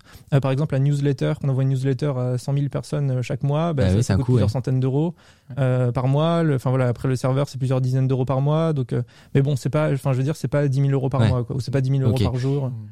Euh, c'est marrant parce que tu as une, une appli comme euh, Tous Anti-Covid, euh, je crois que ça coûte 150 000 balles par mois. c'est marrant. Euh, Mais alors, alors après, enfin, lors des charges, nous, on, par exemple, on n'a pas de base de données. Ouais. Enfin, Ouais. Pas, pas- en tout cas, pas avec de l'écriture, avec des utilisateurs, avec des infos personnelles, etc. Donc, oui, bien sûr. Non, mais bien sûr, c'est une énorme simplification. ça me faisait juste plaisir. C'est une petite pique gratos. Mais c'est enfin, peu de thunes, mais c'est quand même de, de la thune qui, qui paye en fait? Eh ben c'est alors euh, Covid Tracker et, et Vitmados, c'est à but euh, non lucratif, donc il n'y a pas de pub, euh, il n'y a pas de placement de produits, il y a pas de, c'est gratuit, enfin il n'y a pas de, il y a pas de partie privée euh, Mhm. avec abonnement ou autre. Euh, mais donc les gens peuvent soutenir les frais techniques justement pour éviter qu'on sorte de notre poche euh, en faisant des micro dons sur euh, sur le site. Ok. Et donc voilà, donc ça nous permet de bah, d'éviter de payer de notre poche euh, tous ces frais là quoi. Oui, j'allais me demander si par exemple c'était un truc qui aurait pu être euh, euh, remboursé ou qui aurait pu avoir une aide gouvernementale ou non. Bah euh, après c'est Ça n'a pas été évoqué en tout cas. Non, ça peut être évoqué. Je sais pas si on accepterait. euh, parce que on tient aussi à- au, au côté indépendance, Euh, c'est-à-dire que personne n'a d'influence sur nous, on fait ce qu'on veut finalement, Euh, et à partir du moment où quelqu'un te finance, euh, bah après je veux pas que les gens croient que du coup euh, on se sent Ouais, vrai. redevable et que euh, Après, le- les données, euh, tu les tires quand même sur Covid Tracker par exemple, Oui. tu les tires de toute façon des administrations. Tu vois, donc si vous, s'ils veulent t'enfler, ils vont t'enfler. Hein. Oui, oui, oui, mais on, on pourrait, euh, tu vois, on pourrait modifier certains graphiques ou ne Ouais. pas en afficher certains pour faire plaisir à un tel Oui. ou un tel. C'est pas, c'est pas du tout notre objectif, quoi. Et donc c'est pour ça qu'on, autant que possible, je pense qu'on préfère être soutenu par les citoyens, quoi. Oh, du moins, euh, j'imagine, euh, quand, tant que ça reste aussi raisonnable, je pense, dans les coûts. Ouais, ouais. Mais en espérant que ce soit le cas. Et puis, vous pouvez aussi euh, bah, aider, voilà, faire un petit Ouais. tip, voilà, don à Tracker. Euh, N'hésitez juste pas. le source internet. euh, T'as vu Il est propre. je suis trop. c'est trop fort. Peut-être un jour on le remplacera par vraiment ce qui se passe, mais il, a, il, a, il, aime- il a un côté attachant. Je vais peut-être le laisser comme ça, je pense. Euh, t'as cette euh, cette visibilité que tu as gagnée en, en quand même euh, pas beaucoup de temps, quoi. Tu l'as mis à profit, notamment pour mettre en avant le bah, le, le principe de l'open data. Mm. Est-ce que tu peux nous expliquer ce que ça veut dire que ce qui se cache derrière le terme open data? C'est facile, open data, ouvrir les données. Euh, et donc, enfin, données ouvertes plutôt. Et donc, c'est le fait de publier des données euh, dans un format euh, qui est compréhensible par une machine, donc qui peut être automatisé, euh, donc typiquement une API, un CSV, enfin n'importe quoi, mais quelque chose qui peut être automatisé par un PDF, quoi, pas une image où là on peut pas en faire grand chose. Et donc, c'est le fait de publier ces données sur Internet de manière libre, gratuite et accessible à tous. Euh, et donc, en France, euh, ça se passe en bonne partie sur la plateforme data.gouv.fr qui est donc la plateforme officielle, enfin la, la plateforme on va dire publique, euh, qui permet à chacun, enfin chacun, toi, moi, on peut publier des données. D'ailleurs, Covid Tracker est producteur d'open data, puisque par exemple sur Vitmados, enfin on a référencé les données de Vitmados sur euh, data.gouv, Euh, donc les, les données sur les rendez-vous disponibles, etc. sont disponibles en open data. Euh, en, en JSON, en fichier JSON, donc c'est. Ah oui, donc en fait, ce que tu décrivais de centraliser un petit peu tous les Ouais. toutes les, les sources, bon, au final, vous le faites quoi Oh, ouais, bah, euh, du coup, on l'a un peu fait, ouais. Du coup, on l'a un peu fait et c'est hyper cool. Il y a des mairies, du coup, qui, euh, qui réutilisent ça. Euh, Il y a des gens dans des mairies qui m'ont dit qu'ils avaient refait sur le site de la mairie un petit, un, un petit widget qui affiche, du coup, les prochains rendez-vous dispo et ça se met à jour euh, automatiquement, du coup. Euh, voilà, donc c'est hyper cool. Et donc, l'open data, c'est ça. Et, et donc, c'est euh, la publication de ces données-là. Euh, et donc, c'est hyper important de publier ces données-là. C'est pour ça que, comme tu l'as dit, j'essaie de mettre à profit ma petite notoriété pour, Ouais. euh, pour promouvoir ça. Euh, sans open data, Covid Tracker n'aurait jamais pu exister. Euh, ça n'aurait pas été possible. Ça, déjà, on n'aurait pas eu l'idée, on n'aurait pas eu l'envie, et puis ça aurait été techniquement impossible. Euh, et donc, quand on voit les bénéfices que ça, que ça, que ça a amené euh, sur l'épidémie, on peut imaginer les bénéfices que ça pourrait, euh, que ça pourrait amener sur, la santé secteurs, de manière globale, sûr, ouais. sur l'économie, sur l'écologie, sur la transition énergétique, sur, enfin, sur, dans plein de domaines. Quoi. Euh, et donc, c'est hyper important. Euh, Parce qu'en fait, il faut dire aussi que des, des gars comme toi qui ont des, des compétences et qui Ouais. euh, s'ennuient le soir, il y en a plein Ouais, et qui seraient oui. hyper contents de pouvoir faire joujou avec plein de Bah avec ouais, euh, et- un max et- de données. Et puis nous, c'est le fait d'avoir les données qui nous a inspiré, qui nous a donné envie. Euh, c'est c'est pas l'inverse en fait. On s'est pas dit on a envie de faire un truc, donc on va chercher les données. Ouais. Non, c'est on a eu les données et donc ça nous a donné envie de faire ça. Et la France, niveau euh, open data, comment est-ce qu'on se situe? Donc, il y a le site DataGouv, etc. Est-ce qu'on est bon par rapport euh, aux voisins européens, aux Américains ou autres Ou est-ce qu'on manque un peu de. Alors ça va pas assez loin, c'est pas Ouais. assez ambitieux, mais euh, honnêtement, on est à un stade assez avancé par rapport à d'autres pays. Euh, on a créé en 2010, donc ça remonte quand même un peu. En 2010, on a créé Etalab. Etalab, c'est un peu l'organisation justement qui gère tout ça. Euh, donc ça met du temps. Au fur et à mesure des années, on y arrive tout doucement. En 2016, il y a une loi numérique qui est passée et dont le but est de changer le paradigme. En fait, initialement, le paradigme, c'était, enfin, pour les administrations, consistait à dire on ne publie aucune donnée. Hmm. Par définition, la norme, c'est on publie rien, sauf, sauf éventuellement si un truc peut être utile, on peut le voilà. Et le nouveau paradigme, normalement, c'est on publie tout. Donc la norme, c'est la publication. Sauf ce veut pas. Sauf si c'est sensible, si ça respecte pas la vie privée. Dans ce cas-là, on publie pas. Ça change beaucoup en vrai. oui, ça, ça, ça, en fait, à l'échelle d'une administration où les choses sont parfois assez, euh, bah, ce changement, cet inversement des normes euh, peut avoir un vrai, Ouais, après, inversement, inversion. Inversion. Après, après, ça se traduit pas forcément dans les faits. Euh, voilà, enfin, la traduction euh, concrète est assez compliquée. Euh, mais il y a des choses qui bougent. Il y a un député, Eric Botorel, qui a fait un, un, qui a fait un grand rapport l'année dernière. Et d'ailleurs, il m'avait interrogé, enfin, en tant que fondateur de Covid Tracker, pour pour son rapport, qui a été remis au Premier ministre en décembre. Et il a fait passer une circulaire, le Premier ministre, la semaine dernière, à tous les ministères pour leur demander de, bah, de passer la seconde sur la publication des données. Cool. Euh, et donc j'ai hâte de voir ce que ça va donner. Enfin, j'espère que ça va donner des belles choses et qu'ils vont publier euh, bah, toutes les données qu'ils ont à leur disposition. Quoi. Ça peut faire émerger des trucs vraiment cool. Trop bien, très cool. Et ce qui, ce qui, moi, ce que je trouve assez incroyable, c'est que le, fait que bon, tu utilises ta notoriété pour mettre en avant ça, mais aussi que par exemple quand tu interagis avec euh, euh, le ministère de la santé, ouais. tu leur dis clairement Hey, I'm Ryan Reynolds. Recently, I asked Mint Mobile's legal team if big wireless companies are allowed to raise prices due to inflation. They said yes. And then when I asked if raising prices technically violates those onerous two-year contracts, they said, "What the f*** are you talking about? You insane Hollywood ass." So to recap, we're cutting the price of Mint Unlimited from $30 a month to just $15 a month. Give it a try at mintmobile.com slash switch. $45 up front for three months plus taxes and fees. Promo for new customers for limited time. Unlimited more than 40 gigabytes per month. Slows. Full terms at mintmobile.com. Si j'ai bien compris, hein, tu leur dis mmh. clairement, mais en fait, vos, vos données, si vous me les envoyez qu'à moi, je les prends pas. Ah oui, oui, ouais. ouais. Oui, bah, oui, c'est un, un, peu ça. Enfin, nous après, il y, y, y, a eu des articles. Enfin, euh, Enfin, t'étais déjà, vous avez déjà une équipe, t'as concerté tout le monde ou tu vraiment c'est juste toi, tu t'es dit non, mais écoute, ministère de la santé, écoute-moi bien, je m'en fous. Bah, on, a, discuté un peu, mais euh, mais enfin après j'ai vu des articles, euh, Covid tracker met la pression au gouvernement. Enfin non, non, on met la pression à personne. Enfin c'est pas notre objectif de mettre la pression. Nous on veut juste être constructif. En fait la seule chose qu'on veut c'est que les données soient publiées. Euh, après, voilà, on met la pression à personne, mais c'est juste qu'au bout de deux semaines, ouais, mais quand même, les, les quoi. Je sais pas si j'aurais dit, merci pour l'information. Alors, on avait un peu hésité parce que Vaccin Tracker était un peu, euh, enfin, à l'époque, la référence vaccination. On a dit du jour au lendemain, on arrête de mettre à jour avec les données euh, privées. Et donc, bah, on prenait le risque, bah, de, finalement, de, de, que, que Vaccin Tracker meure, quoi, du jour au lendemain. Euh, donc on a, on a pris un petit risque, mais heureusement, euh, donc euh, même pas 24 heures plus tard, on a eu les données exhaustives. Quoi. c'est ça qui est fou, c'est que ça, en fait, ça a marché. C'est même pas juste. Bah, je, alors je sais pas si c'est une coïncidence ou. C'est pas possible. mais c'est pas possible. Jamais, une hein. coïncidence. Je trouve ça ouf aussi en termes de, de, potentiel. Donc là, on parlait du fait de pouvoir créer des initiatives, des choses soi-même dans ce genre de situation.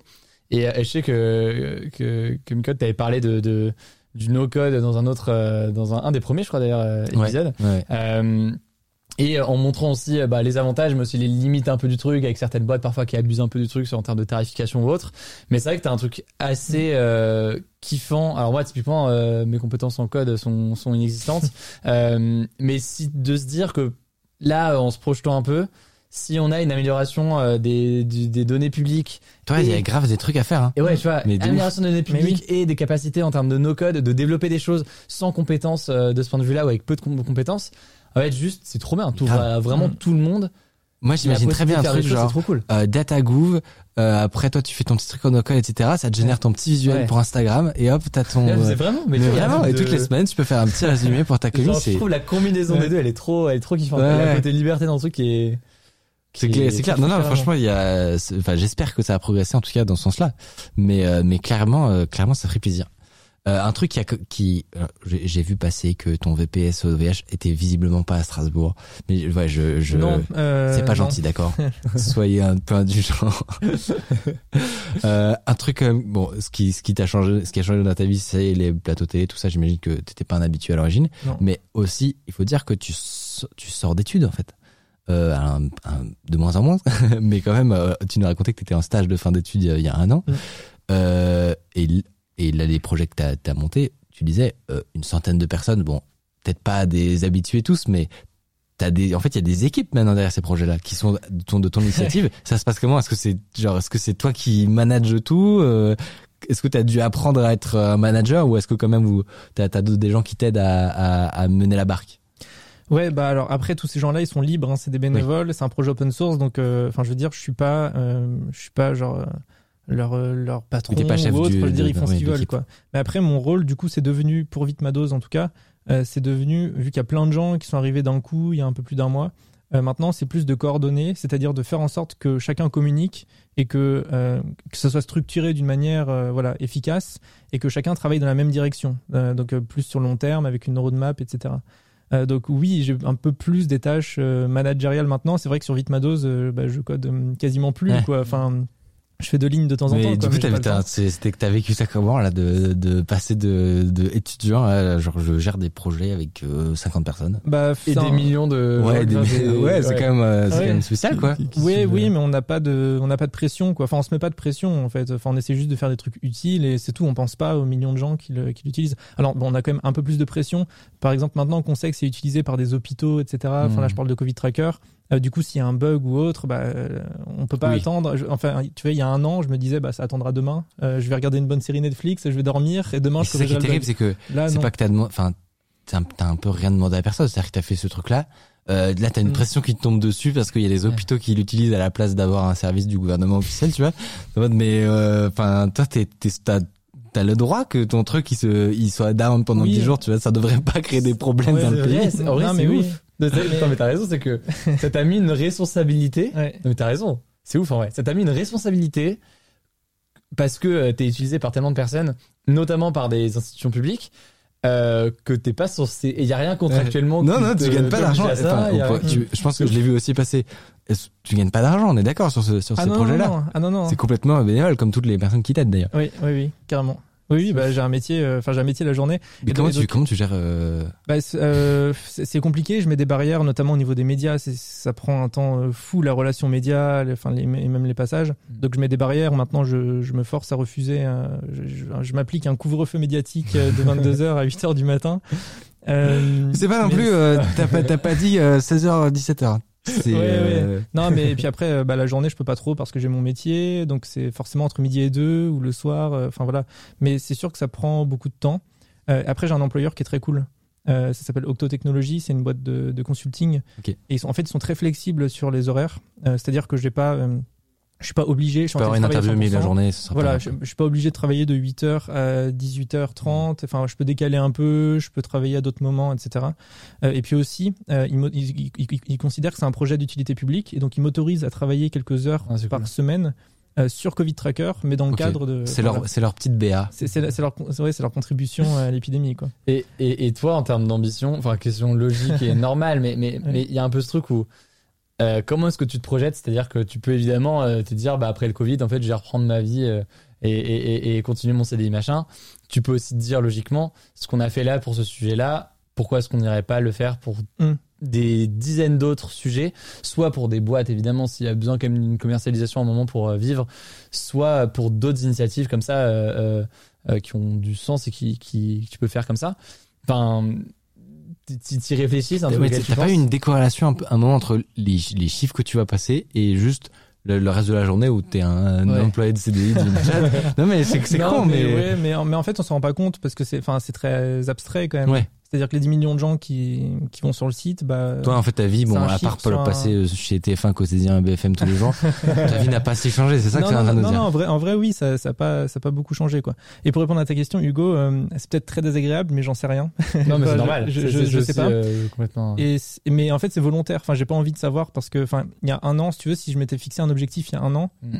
Euh, bah, il y a toutes les chances que pour que l'objectif ait été plus plus bas que finalement ce que j'ai Ouais. atteint, quoi. Donc, j'ai pas envie de me tracer un une route prédéfinie pour les cinq prochaines années parce que bah, Ouais. j'aurais toutes les chances de louper un truc qui est encore plus beau mais qui est à côté, quoi. Ouais, bien sûr. J'ai pas envie.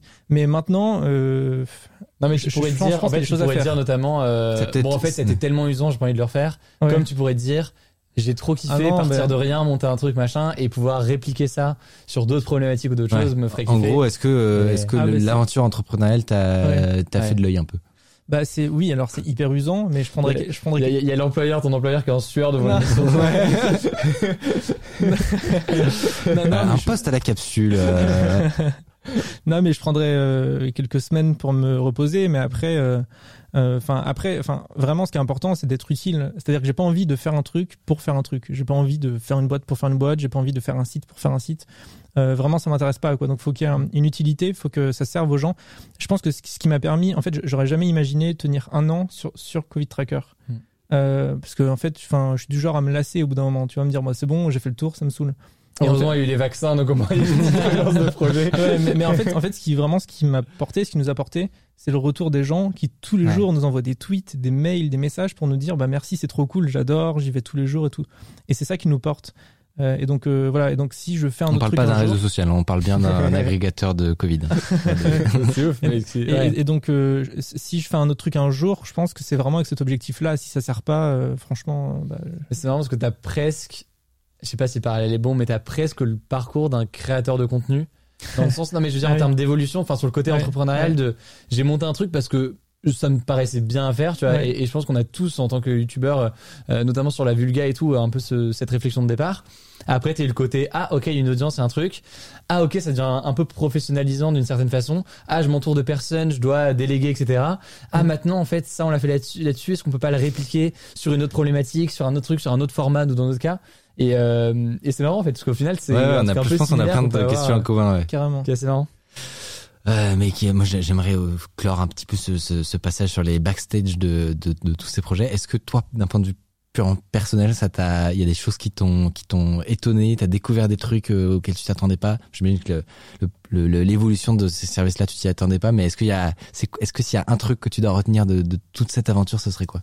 Donc euh, vraiment euh, moi quoi, Ouais, toi, personnellement, moi. ouais. Euh, bah, plein de trucs no- notamment je pense au niveau euh, enfin au niveau euh, prise de parole enfin si tu veux j'étais hyper timide j'étais étudiant bon j'étais pas non plus introverti quoi mais j'étais euh, j'étais pas du genre à prendre la parole devant un Sur amphi BFM, quoi. non, ouais, bah voilà Enfin, si tu veux, si tu veux, s'il y a un an on m'avait dit un jour tu iras euh, à BFM où tu participeras à un live Twitch, j'aurais dit non, non, non, pas moi, tu vois, genre quelqu'un d'autre, mais pas moi. Et donc ça, ça, ça m'a beaucoup surpris, quoi. Ça ça m'a vraiment énormément surpris. euh, bon, c'est hyper stressant. Ça t'a surpris que tu t'y fasses Ouais, que j'arrive à le faire. Tu t'es impressionné trop toi-même mal, Non, c'est trop ouais. stylé, franchement. Ouais. Après euh, aussi, bah, le, non, mais le fait de rassembler autant de gens autour d'un projet, euh, enfin, franchement, j'aurais jamais imaginé ça possible. Enfin, pas moi, tu vois. Et même, faire tout ça, tu vois, ça, ça me paraît techniquement euh, trop dur, etc. Enfin, et puis il faut que toutes les planètes, toutes les planètes soient alignées. Il faut, il faut s'entourer des bonnes personnes, etc. Ça, j'aurais jamais, enfin, imaginé ça, quoi. Ouais. Donc ça m'a surpris aussi, le fait de rassembler euh, tous ces gens-là. Ah, L'homme qui traque les doses restantes. Incroyable. magnifique. Ce titre incroyable. euh, Mais, mais attends, mais c'est un fake ou ils ont, ils ont vraiment mis ça? C'était BFM qui avait mis euh, l'homme Bah, qui Ah, traque je pense que les- c'est ça. Bah, Bah, ouais, je Ah, pense, ça, ah, bah, j'avais pas vu. euh, que- Non, le pas est très bien fait. Non, je C'est juste au-dessus de Xavier Dupont de Ligonnès. Si, pour si, info, hein, était si t'étais- si t'étais pas au courant. Euh, question bête, mais euh, est-ce que euh, le gouvernement t'a proposé de, de t'embaucher, par exemple? Euh, alors c'était pas aussi euh, motivé. Euh, Enfin, en gros, on m'a fait comprendre que si j'avais envie, alors pas au gouvernement directement, mais que voilà, que si j'avais envie d'avoir ma place dans une administration, ça serait pas complètement impossible. Parce qu'il y a des. Mais- En plus, il y a des. Non, mais j'ai envie de dire, enfin, c'est encore heureux. Enfin, je sais pas, mais ça me paraît évident. ça aurait été C'était, presque euh, oui. choquant dans le sens où ce serait pas normal que l'État ait l'initiative de se dire. Enfin, ouais, mais après c'était pas non plus, euh, c'était pas non plus, on m'a pas tendu la, fiche de CDI en Ouais. me disant signe et. euh, non, bien sûr, et mais, mais je veux dire pris, que, que, que- Enfin, ce serait euh, normal que l'État y pense au moins et se dise ok, c'est intéressant. Mais tu vois, surtout qu'il y a un truc où, où, euh, euh, je sais que le gouvernement, alors je sais pas si c'est le gouvernement ou, ou d'ailleurs un ministère précis, euh, je crois que c'est de la fonction publique qui travaille en fait au, au, au- renouvellement de, de et juste à améliorer le service public, faire en sorte que ce soit plus accessible, etc. etc. Ouais. Et ils ont une, et tu sûrement le nom, et parce que moi je l'ai plus, une sorte de structure où ils créent des sortes de start-up au sein de l'État. Oui, oui, bah c'est les startups d'État. C'est ça, le nom. Les startups d'État. ouais. Et ça aurait du sens, tu vois. C'est-à-dire que là, ce que tu as fait là, Mm, mm. euh, ça aurait eu du sens que, que ces startups d'État le montent. Et, euh, et ça aurait du sens d'avoir des profils comme toi au sein de l'État. Enfin, je pense que c'est- c'est très- ce serait très cool. Quoi. Exactement, ouais, mais euh, enfin, en tout cas, ils m'ont pas contacté pour, euh, pour ça, mais c'est vrai qu'au début, ça aurait pu être une bonne idée, ouais. De se Enfin, dire, je, je, euh, je connaissais pas ce principe-là au début, hein, il y a un an. Euh, mais oui, mais c'est vrai que c'est une super. euh, Parce que eux, ça- tout ça- leur taf, super pour, truc. hein. pour un peu présenter le truc, c'est euh, tout leur taf et, et leur journée, si je comprends bien le. Ouais. J'ai rencontré des gens qui, qui travaillaient là-bas, c'était de se dire, bah en fait, euh, il y a plein de choses qui se font aujourd'hui à l'échelle de l'État qui sont pas forcément les plus modernes, les mieux faites, les mieux optimisées, et donc on va chercher euh, bah, des entrepreneurs ou des profils, bah ouais, des gars qui sont très bons en, en, en design, en UX, en, en, en dev, en tout, et on va rassembler ces gars-là et, et, et les faire moderniser des outils pour qu'ils soient accessibles à tout le monde. Et, euh, et c'est- en fait, c'est un peu une Exact, exact. Ouais, c'est une start-up. Je crois que c'est, enfin, c'est financé par l'État, Mm. mais c'est, euh, en fait, il y a un- il faut avoir une personne qui est rattachée à l'État euh, dans la start-up, qui a un sorte de référent, je crois. Et, et ouais, l'objectif, c'est vraiment de faire des services numériques publics euh, bah, qui sont innovants, quoi, qui sont Ouais. agiles, qui sont, voilà, qui sont dans l'esprit start-up, quoi. Mais c'est cool, on va d'avoir ça. euh, Ouais, c'est super cool. a des trucs qui ressortent qui sont. Il y a un beau name dropping là.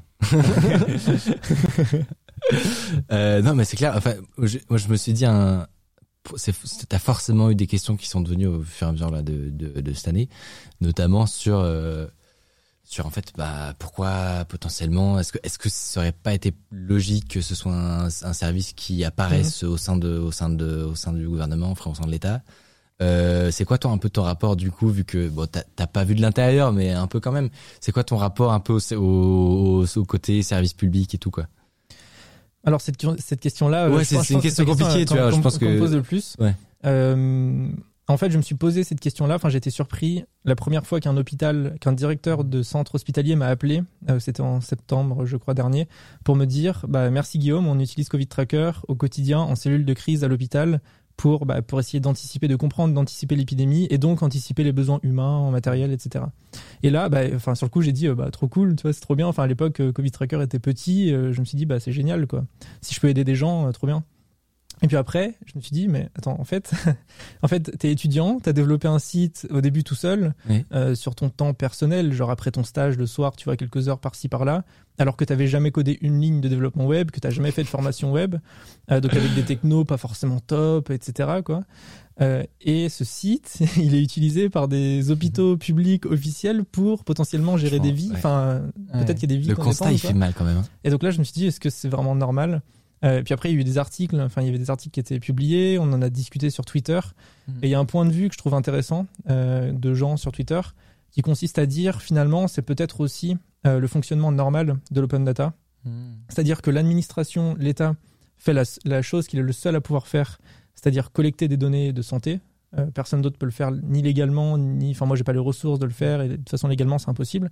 Donc, collecter ces, ces données de santé, les agréger, mais par contre, après, il doit être obligé, enfin, moi, je considère qu'il doit être obligé de les publier euh, pour que de l'autre côté, euh, des citoyens, des privés ou même d'autres administrations, d'autres organisations publiques réutilisent ces données euh, pour éventuellement pallier euh, bah, des choses qui n'auraient pas été faites. Une vision plus Voilà. positive de la chose, en gros, de dire euh, Ouais. euh, il y a ces données-là et c'est aussi aux citoyens de s'en saisir, etc. Quitte à ce qu'après, d'ailleurs, ils soient soutenus par. euh, mais c'est ça c'est qu'il manque un peu une brique quand même parce que là on, tu fais ça sur ton temps libre euh, enfin Ouais. là, Ouais. le, le système repose sur le clair. fait que euh, t'es des gens qui qui qui Et si demain tu veux le volonté. tu prives la France. Non mais littéralement. Ouais. Non, mais vrai, tu pourrais priver la France demain de euh, de, De- quelque chose d'un asset, euh, critique, Enfin, ouais. en vrai, euh, on, peut, on peut le dire. Bah, hein, après, oui. après, bon, il y, a- d'autres gens qui le font, etc. Donc, euh, ouais, mais, ouais, des- tu vois, il y a quand même un truc qui est.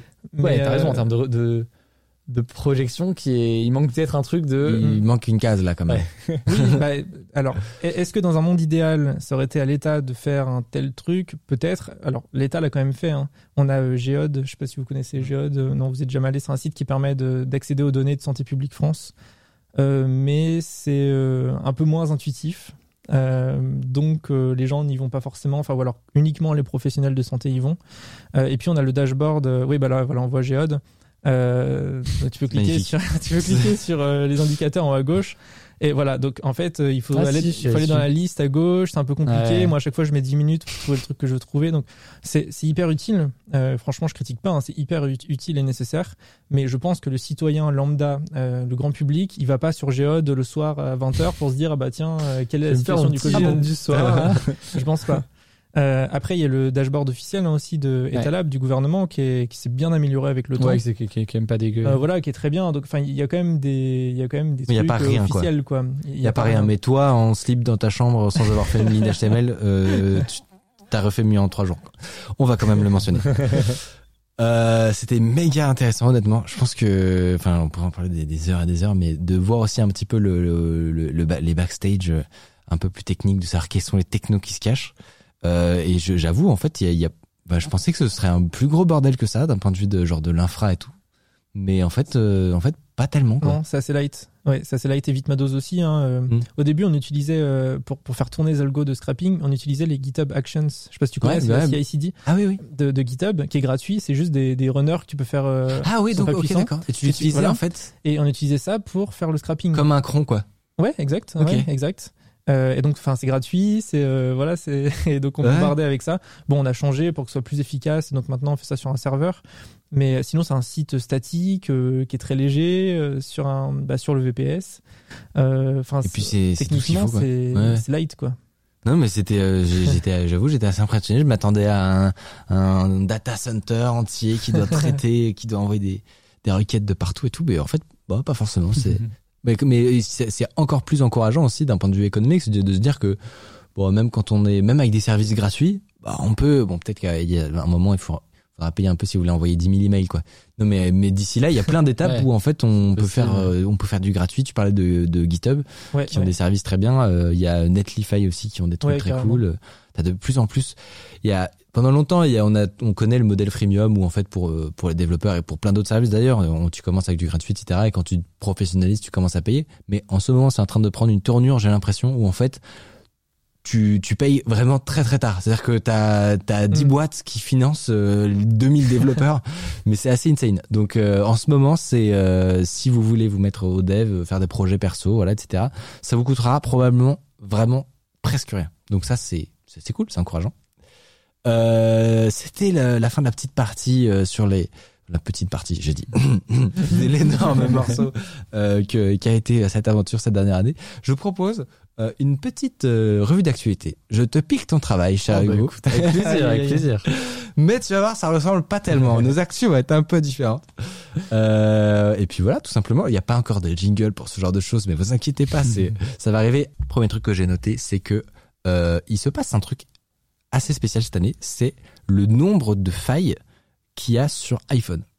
Euh, iPhone, iPhone, iPhone, iPhone, iPhone, voilà.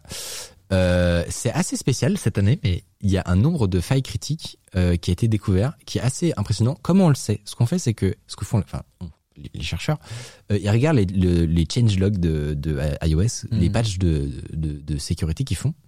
Et là, il y en a encore deux qui ont été patchés après iOS 14.5 très récemment. Euh, ça fait 7 qui ont été trouvés. Alors Apple ils disent, euh, c'est la nomenclature est hyper intéressante, ils disent que c'est des failles qui ont été trouvées dans la nature.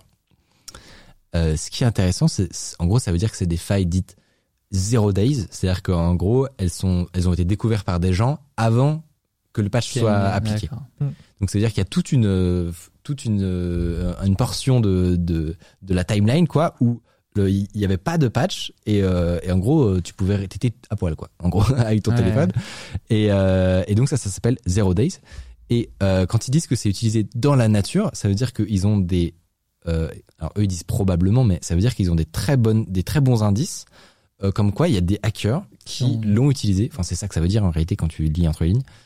Pour des pour des actions cyber malveillantes donc ça peut être des gouvernements des des groupes indépendants de cybercriminels etc donc euh, deux dans la dernière, euh, dans le dernier hotfix, hotfix comme on dit, et, euh, et ça fait sept cette année rien que pour iOS, dont cinq qui étaient euh, dans WebKit, qui est en fait le, le moteur du, du navigateur web sur sur iOS et sur Mac.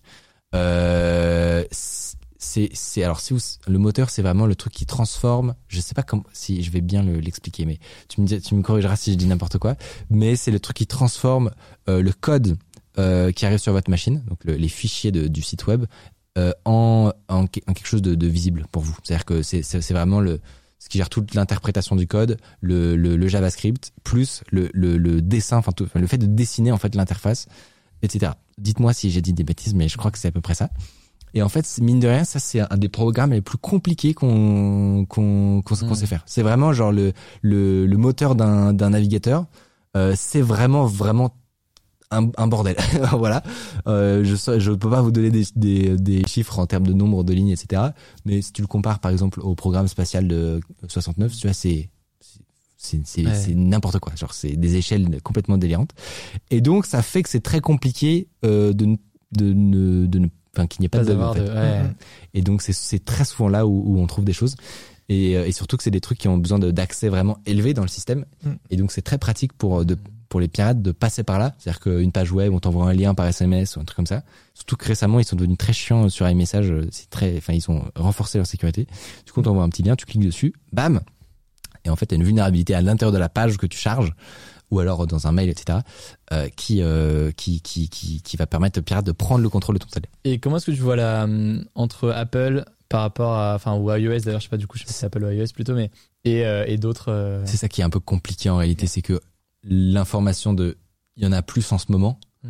Bah, c'est le cas, c'est-à-dire qu'on Ouais. on, on, on a l'information qu'il y a plus de vulnérabilités qui ont été patchées cette année. Mais est-ce que est-ce que c'est parce que ils ont embauché des nouvelles personnes qui trouvent vachement plus de Oui. vulnérabilités? Est-ce que c'est parce que en fait les il y a autres communiquent pas enfin ouais, est-ce que c'est parce que les cybercriminels sont hyper chauds cette année et du Ouais. coup ils en utilisent beaucoup et du coup on les détecte mais en fait euh, il y en a plein d'autres qu'on sait juste pas que- qu'elles existent encore. T'as aussi le degré de gravité des différents trucs qui seraient analysés. Ça se trouve, euh, Là- là, c'était très grave. Alors que, Non là justement ce, ce dont on parle c'est quand même plutôt des trucs euh, assez Ah, ok.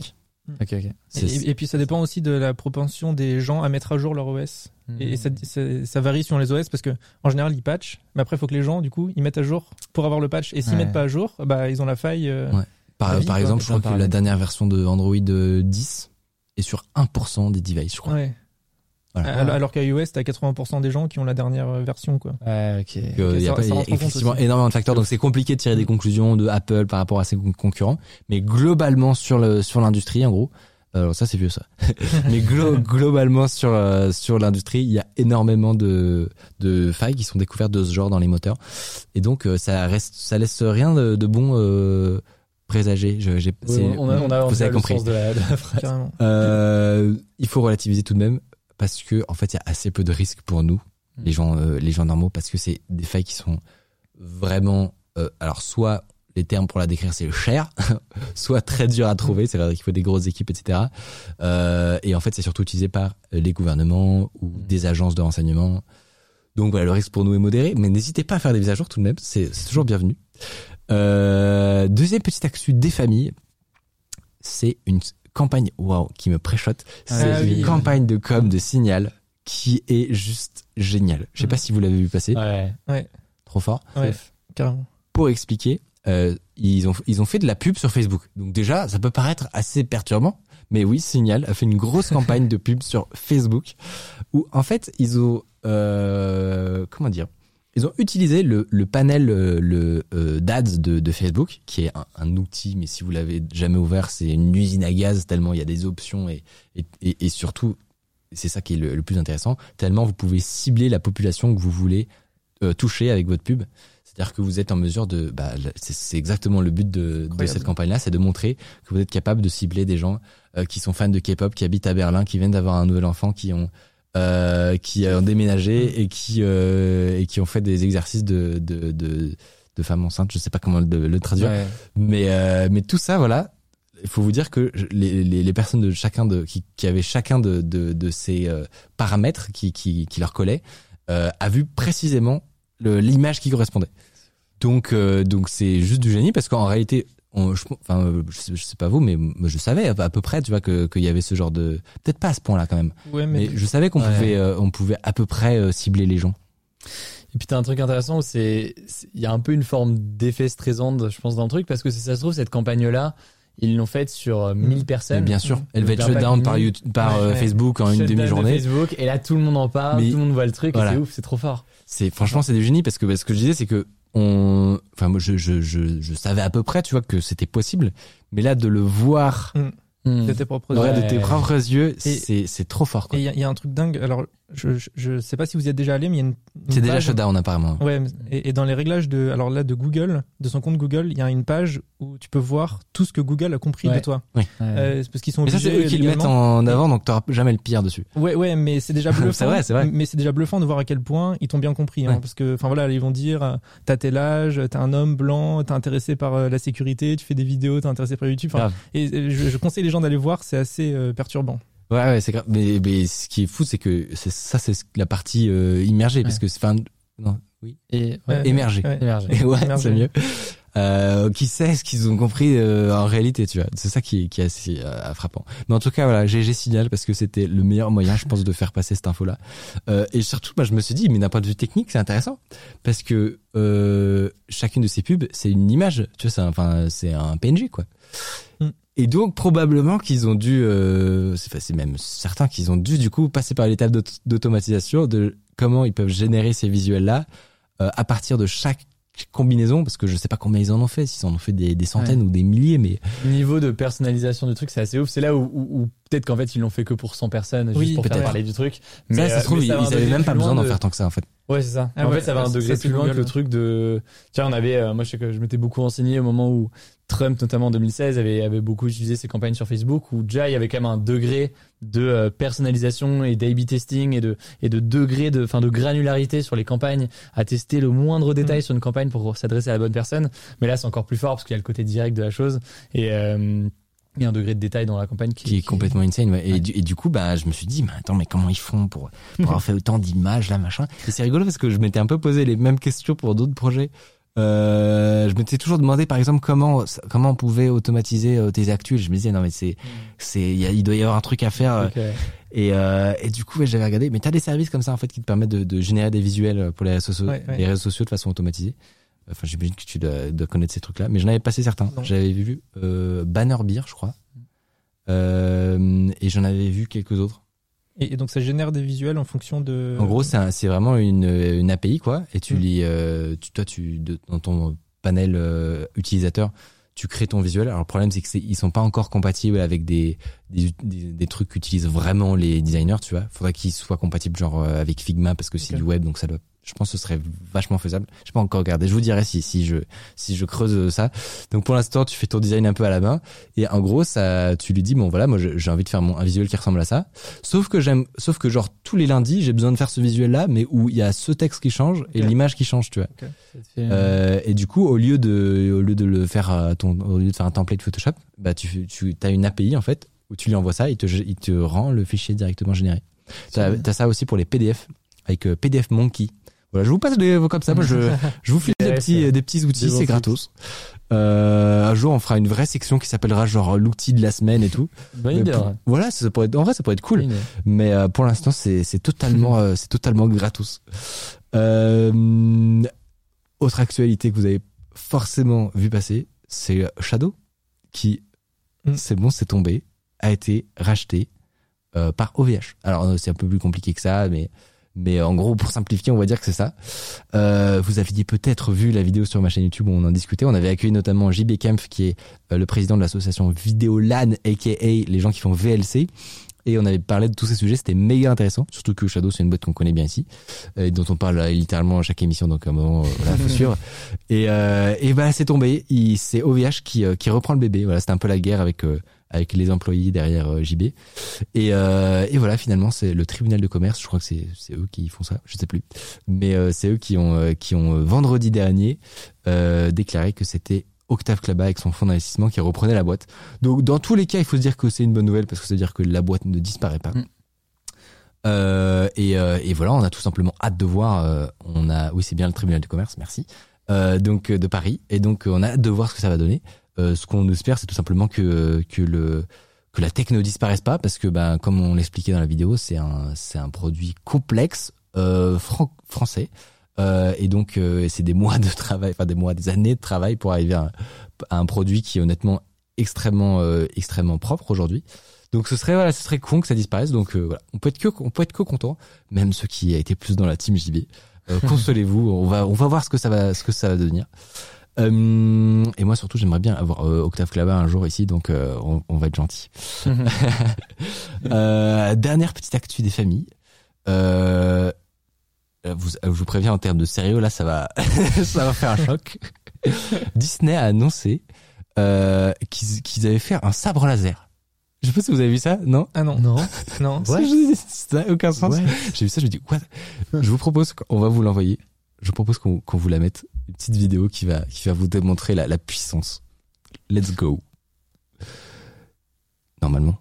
J'adore. C'est euh, Je peux combler. le principe, ouais, c'est le principe de l'oreillette. J'ai pas encore, euh, j'ai pas encore ce, ce- cette. euh, ok, non, mais il y a peut-être pas. euh, Il y a pas, y a pas de vidéo. Euh, Ah, si si. c'est bon. Inside. What? C'est propre ou pas? Franchement? C'est méga stylé. Hein Attends, remets, Attends, remets parce que parce que j'ai envie de voir. What? J'ai mis du temps à, à, à Il y a capter. beaucoup de questions du coup. Ouais. euh, C'est quoi Qu'est-ce qui vous vient là comme question? Euh, La techno, enfin concrètement, qu'est-ce que Ouais. la- à quoi je, je, ressemble je- je concrètement vois que vous, enfin voilà, vous êtes vous êtes euh, vous êtes sans réponse quoi. C'est c'est bah. de votre temps de technologie. je vais vous, ouais, quoi, je vais enfin, toucher votre enthousiasme. C'est un fake. Il y a un truc pas non, clair c'est pas un euh. fake. Ah ouais, sortis juste ces deux vidéos là Non, en vrai c'est stylé. Oui, il y a juste ça pour l'instant. ok. Euh, non, il y a eu des explications après. Ok. Qu'on va vous montrer les plans parce que vous allez voir. En fait, je m'attendais à un truc de ouf, une technologie révolutionnaire Ouais. qui nous était cachée depuis la nuit des temps. C'est un truc Et en fait, euh. Vous voyez un, un, un mètre Ouais. qui se rembobine là. Mm. En fait, c'est deux mètres comme ça, Ah, avec un bandeau de LED au milieu. Ah, trop stylé. Ah oui, donc c'est assez- on... Voilà, c'est tout. Non, vraiment, c'est vraiment, c'est juste ça. Mais c'est pas ça qu'on voit. Si. Parce qu'en fait, Ça, c'est alors je pense que la caméra joue, Non, tu vois. Et je pense que du coup, avec euh, avec euh, une puissance suffisante, Ah ouais, de euh, tes LED, Ouais, tu ok. vois, elles se- surtout elles doivent se réfléchir euh, sur les sur les côtés du truc et tout. Et, euh, et en fait, je, le moteur dedans doit, doit avoir un peu de patate, je pense. Ça, c'est une vidéo de Disney ou c'est de d'autres personnes qui ont analysé le. Écoute, Ah, mais oui, un c'est une même, très bonne question. Il y a marqué source internet, ok. Ouais. Donc on a le même niveau de de, Non, mais étonnant que la télé. Donc euh, je saurais pas te dire. Mais Donc, euh, c'est assez classique. Enfin. Et, et ça, ils veulent, on sait s'ils le veulent le vendre ou si c'est juste en mode. euh, franchement, je vais te dire, on a juste vu la vidéo. Juste avant l'émission, on s'est dit, on le cale. c'est si, si on le met, C'est mais, mais c'est insane. Franchement, euh, et surtout, je pense que le moteur doit avoir un peu de patate pour que Ouais. vous soyez Ouais. sort. euh, C'est pas une quart de seconde, c'est ça qui fait l'effet. Mais voilà, c'est tout. C'était vraiment, c'était bah, juste ça. solide, solide. C'était juste ça, mais je me suis dit, vas-y, euh, j'ai toujours rêvé d'avoir ça quand ça j'étais gamin. J'adore qu'ils aient publié ça comme ça. Voilà. Et- parce qu'il écrit quoi à la fin de la vidéo d'annonce là? Qu'est-ce qu'il dit? Ici Il y a un- il annonce d'un truc, je sais pas si pour la On va décrypter en live. ce terme. C'est fait c'est pour un. Juste Ouais. pour un. Ah, Ok. mais c'est un... Ouais, c'est Disney World, quoi. Pour ouais, un truc, ouais, un hôtel quoi. ou un Ouais, bail, euh, 22. Mais tu sais, quand Ah j'ai- ouais. je retilte maintenant, mais il y a aucun problème avec le terme décrypté. Hein. Ah ouais? Non. Mais j'ai des messages tout le temps. hein. Enfin, mais non, mais décrypté, c'est très bien. C'est c'est pas de souci. C'est crypté en fait qui n'existe pas. Ah, Ah oui, oui, oui, ça ah, se. Ouais, décrypté, t'as mec, t'as- tu, tu, Non, pensais non, que mais- depuis le début, Non, mais alors moi, tu vivais dans le dans le, le mensonge. à fond, mais, mais j'ai régulièrement des commentaires de ah mais ça veut rien dire, faut dire Si, déchiffrer. Non, non, Non, non, ça veut non, juste pas dire la même chose, mais oui, le, mot chose, hein. existe. Le mot existe, c'est pas Ouais, de souci. en Ok, gros, donc ça le- va. décrypter, Ça veut dire euh, vraiment tout le monde a entendu ça dix fois ici, mais c'est pas grave, je je je fais. Décrypter, c'est c'est juste tenter de retrouver le message qui se Mhm. cache derrière un message chiffré sans avoir la clé. Ah. C'est c'est comme si t'as t'as un coffre, Ok. euh, t'essaies de le de le péter, de récupérer ce qu'il y a dedans, Ok, mais ok, t'as pas la clé. Quand t'as On la un clé, peu bourrin quoi sur Hugo Decrypt, on a un Ouais, peu c'est ça. en- quand, t'as la, waouh, même le Wikipédia. Oh c'est exactement la définition que t'as. Ouais, mais, ça, euh, mais mais voilà quand t'as la quand t'as la clé c'est c'est du déchiffrement tout simplement et, Et donc bah, toi comme t'as pas vraiment les clés quand tu tu vois tu pars en fait c'est bon. J'ai fait en bourrin comme ça et c'est bon, on trouve le truc. euh, voilà. Bon pour moi euh, je, je te je, je te rassure sur cette question existentielle Je qui vais te- ressortir cette définition tout le temps maintenant. à chaque fois qu'on t'emmerde tu pourras voilà, tu pourras le dire. Euh, je vais je vais vous prendre totalement de cours mais on arrive à la fin de l'émission. Si vous avez potentiellement un une une appli un service un- je- moi j'ai j'ai pas- j'ai fait la mienne du coup j'ai fait ma, ma reco de la semaine si vous avez euh, un, un truc que vous avez vu passer il y a pas si longtemps soit pour les développeurs soit pour les Ouais. euh, ça, non je suis désolé Non, je, mais si, pas un truc. euh, Ah, alors si. Facile. Vas-y, vas-y. C'est facile, vite ma dose. ah, oui, parfait. non mais en vrai c'est sur mais t'as raison. T'as raison, t'as raison, Et ça but non lucratif. Allez-y, on est, je crois qu'on est sorti du top 100 France. Faut y revenir. hein. Il faut- y il faut revenir. remédier à ça. donc vous pouvez installer vite ma dose Et moi, la Roco, euh, c'est une appli qui s'appelle. euh, alors peut- peut-être que vous en avez déjà parlé, et je sais. En fait, juste j'ai testé en tant que voilà utilisateur. non bien Voilà. sûr Qui s'appelle Opal, O-P-A-L. Ça te parle Non. ou pas Non?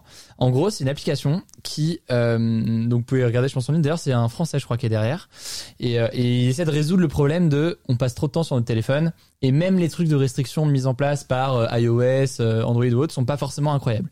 Et donc le principe, c'est quoi?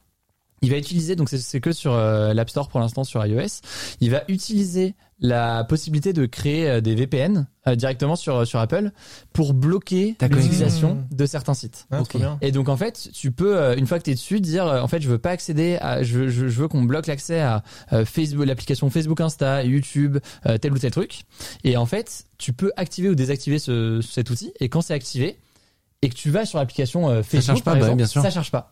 Et En fait, euh, c'est que c'est le même système que utiliser les adblockers par exemple sur iOS. Ok, bah je sais pas. Ouais. voilà, c'est c'est- en fait ouais. bon, il y a, y a pas 10 000 moyens sur Ouais. iOS de pouvoir euh, gérer les, les, les connexions. Le VPN, je pense, c'est la, la façon la, la, la mieux foutue. Ouais. Et donc c'est Mm. très cool. Je sais que j'ai j'ai des potes à moi qui l'utilisent euh, très régulièrement. Moi j'ai eu quelques trucs où parfois ça prenait un peu de temps pour désactiver, réactiver. Or euh, typiquement euh, Twitter et tout, j'en ai besoin pour le Mm. taf, donc c'était très dur un peu de, de faire ce truc-là. Mais euh, globalement ça marche très bien. Il y a une version gratuite et après une version payante. Euh, je trouve la DA du truc très stylé avec le petit personnage. Ouais, ouais, c'est bien foutu. Ouais. Et Ok, intéressant. À, tester en tout cas. Mais gars, Pour- attention, mais pour ouais, je trouve ça intelligent parce que euh, sinon t'as des applis qui essayent de bloquer les autres applis et tout, mais du coup. Euh, c'est euh, Ouais. jamais parfait alors que là je trouve que c'est hyper enfin je trouve ça assez C'est- smart de passer par le, VPN ouais. tester, très cool et donc bah vite Mado si euh, si potentiellement vous avez euh, j'imagine enfin là je sais pas s'il y a des limites d'âge ou des trucs comme ça je je- j'avoue je je suis pas hyper Ah, sur la vaccination. Pour euh, Ouais. dose, euh, alors tu peux être vacciné à partir de 16 ans en France. ah oui d'accord Euh, après, ça va être étendu, enfin sûrement, mais plus tard dans l'année, quoi. Il faut avoir des, des preuves Ouais, scientifiques. Bah voilà, bah si, 16 ans, euh, ouais. si vous n'êtes pas encore vacciné ou que vous avez des parents qui qui sont pas encore vaccinés, n'hésitez pas à leur recommander vite Et ouverture, enfin, c'est que c'est ouverture à tous, c'est le 16 juin. Non, le, Le 15 juin. le ouais. 15 juin. Euh, bon après il y a évidemment ces, ces trucs là mais euh, Ah, de toute façon, Ouais. tout ça est à suivre sur la chaîne de notre cher ami Hugo Décrypte. Et donc non, du coup ça s'appelle comment maintenant la, la chaîne Hugo Décrypte Euh, donc en gros la, la chaîne J'ai vu que euh, il y avait des débats sur Twitter pour Ouais. savoir comment t'allais l'appeler. Ouais, ouais, ouais, c'était- pas évident. Tu vois. Donc la, la chaîne qui existe depuis des années s'appelle Hugo Décrypte Actu du jour.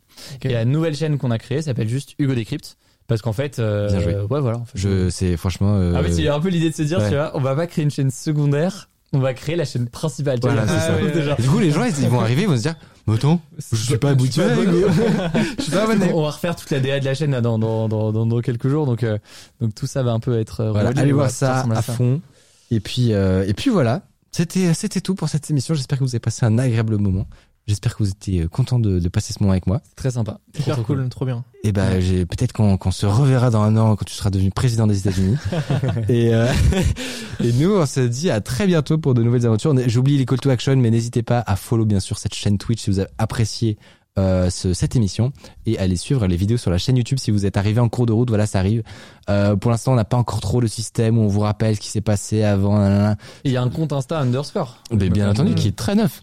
Voilà. Donc n'hésitez pas à aller voir le compte Instagram pour pour pour avoir tout au, tous les backstage tout simplement et euh, et, euh, et le YouTube si vous avez raté des, des moments. On vous fait des petites vidéos condensées euh, pour pour ceux si vous n'avez pas trop trop de temps. Euh, voilà, tout ça se passe sur la chaîne YouTube d'Underscore. Et nous, on se dit à très bientôt. Très bonne soirée à vous et très bonne soirée à vous qui qui nous regardiez. Et euh, et puis voilà. Ciao.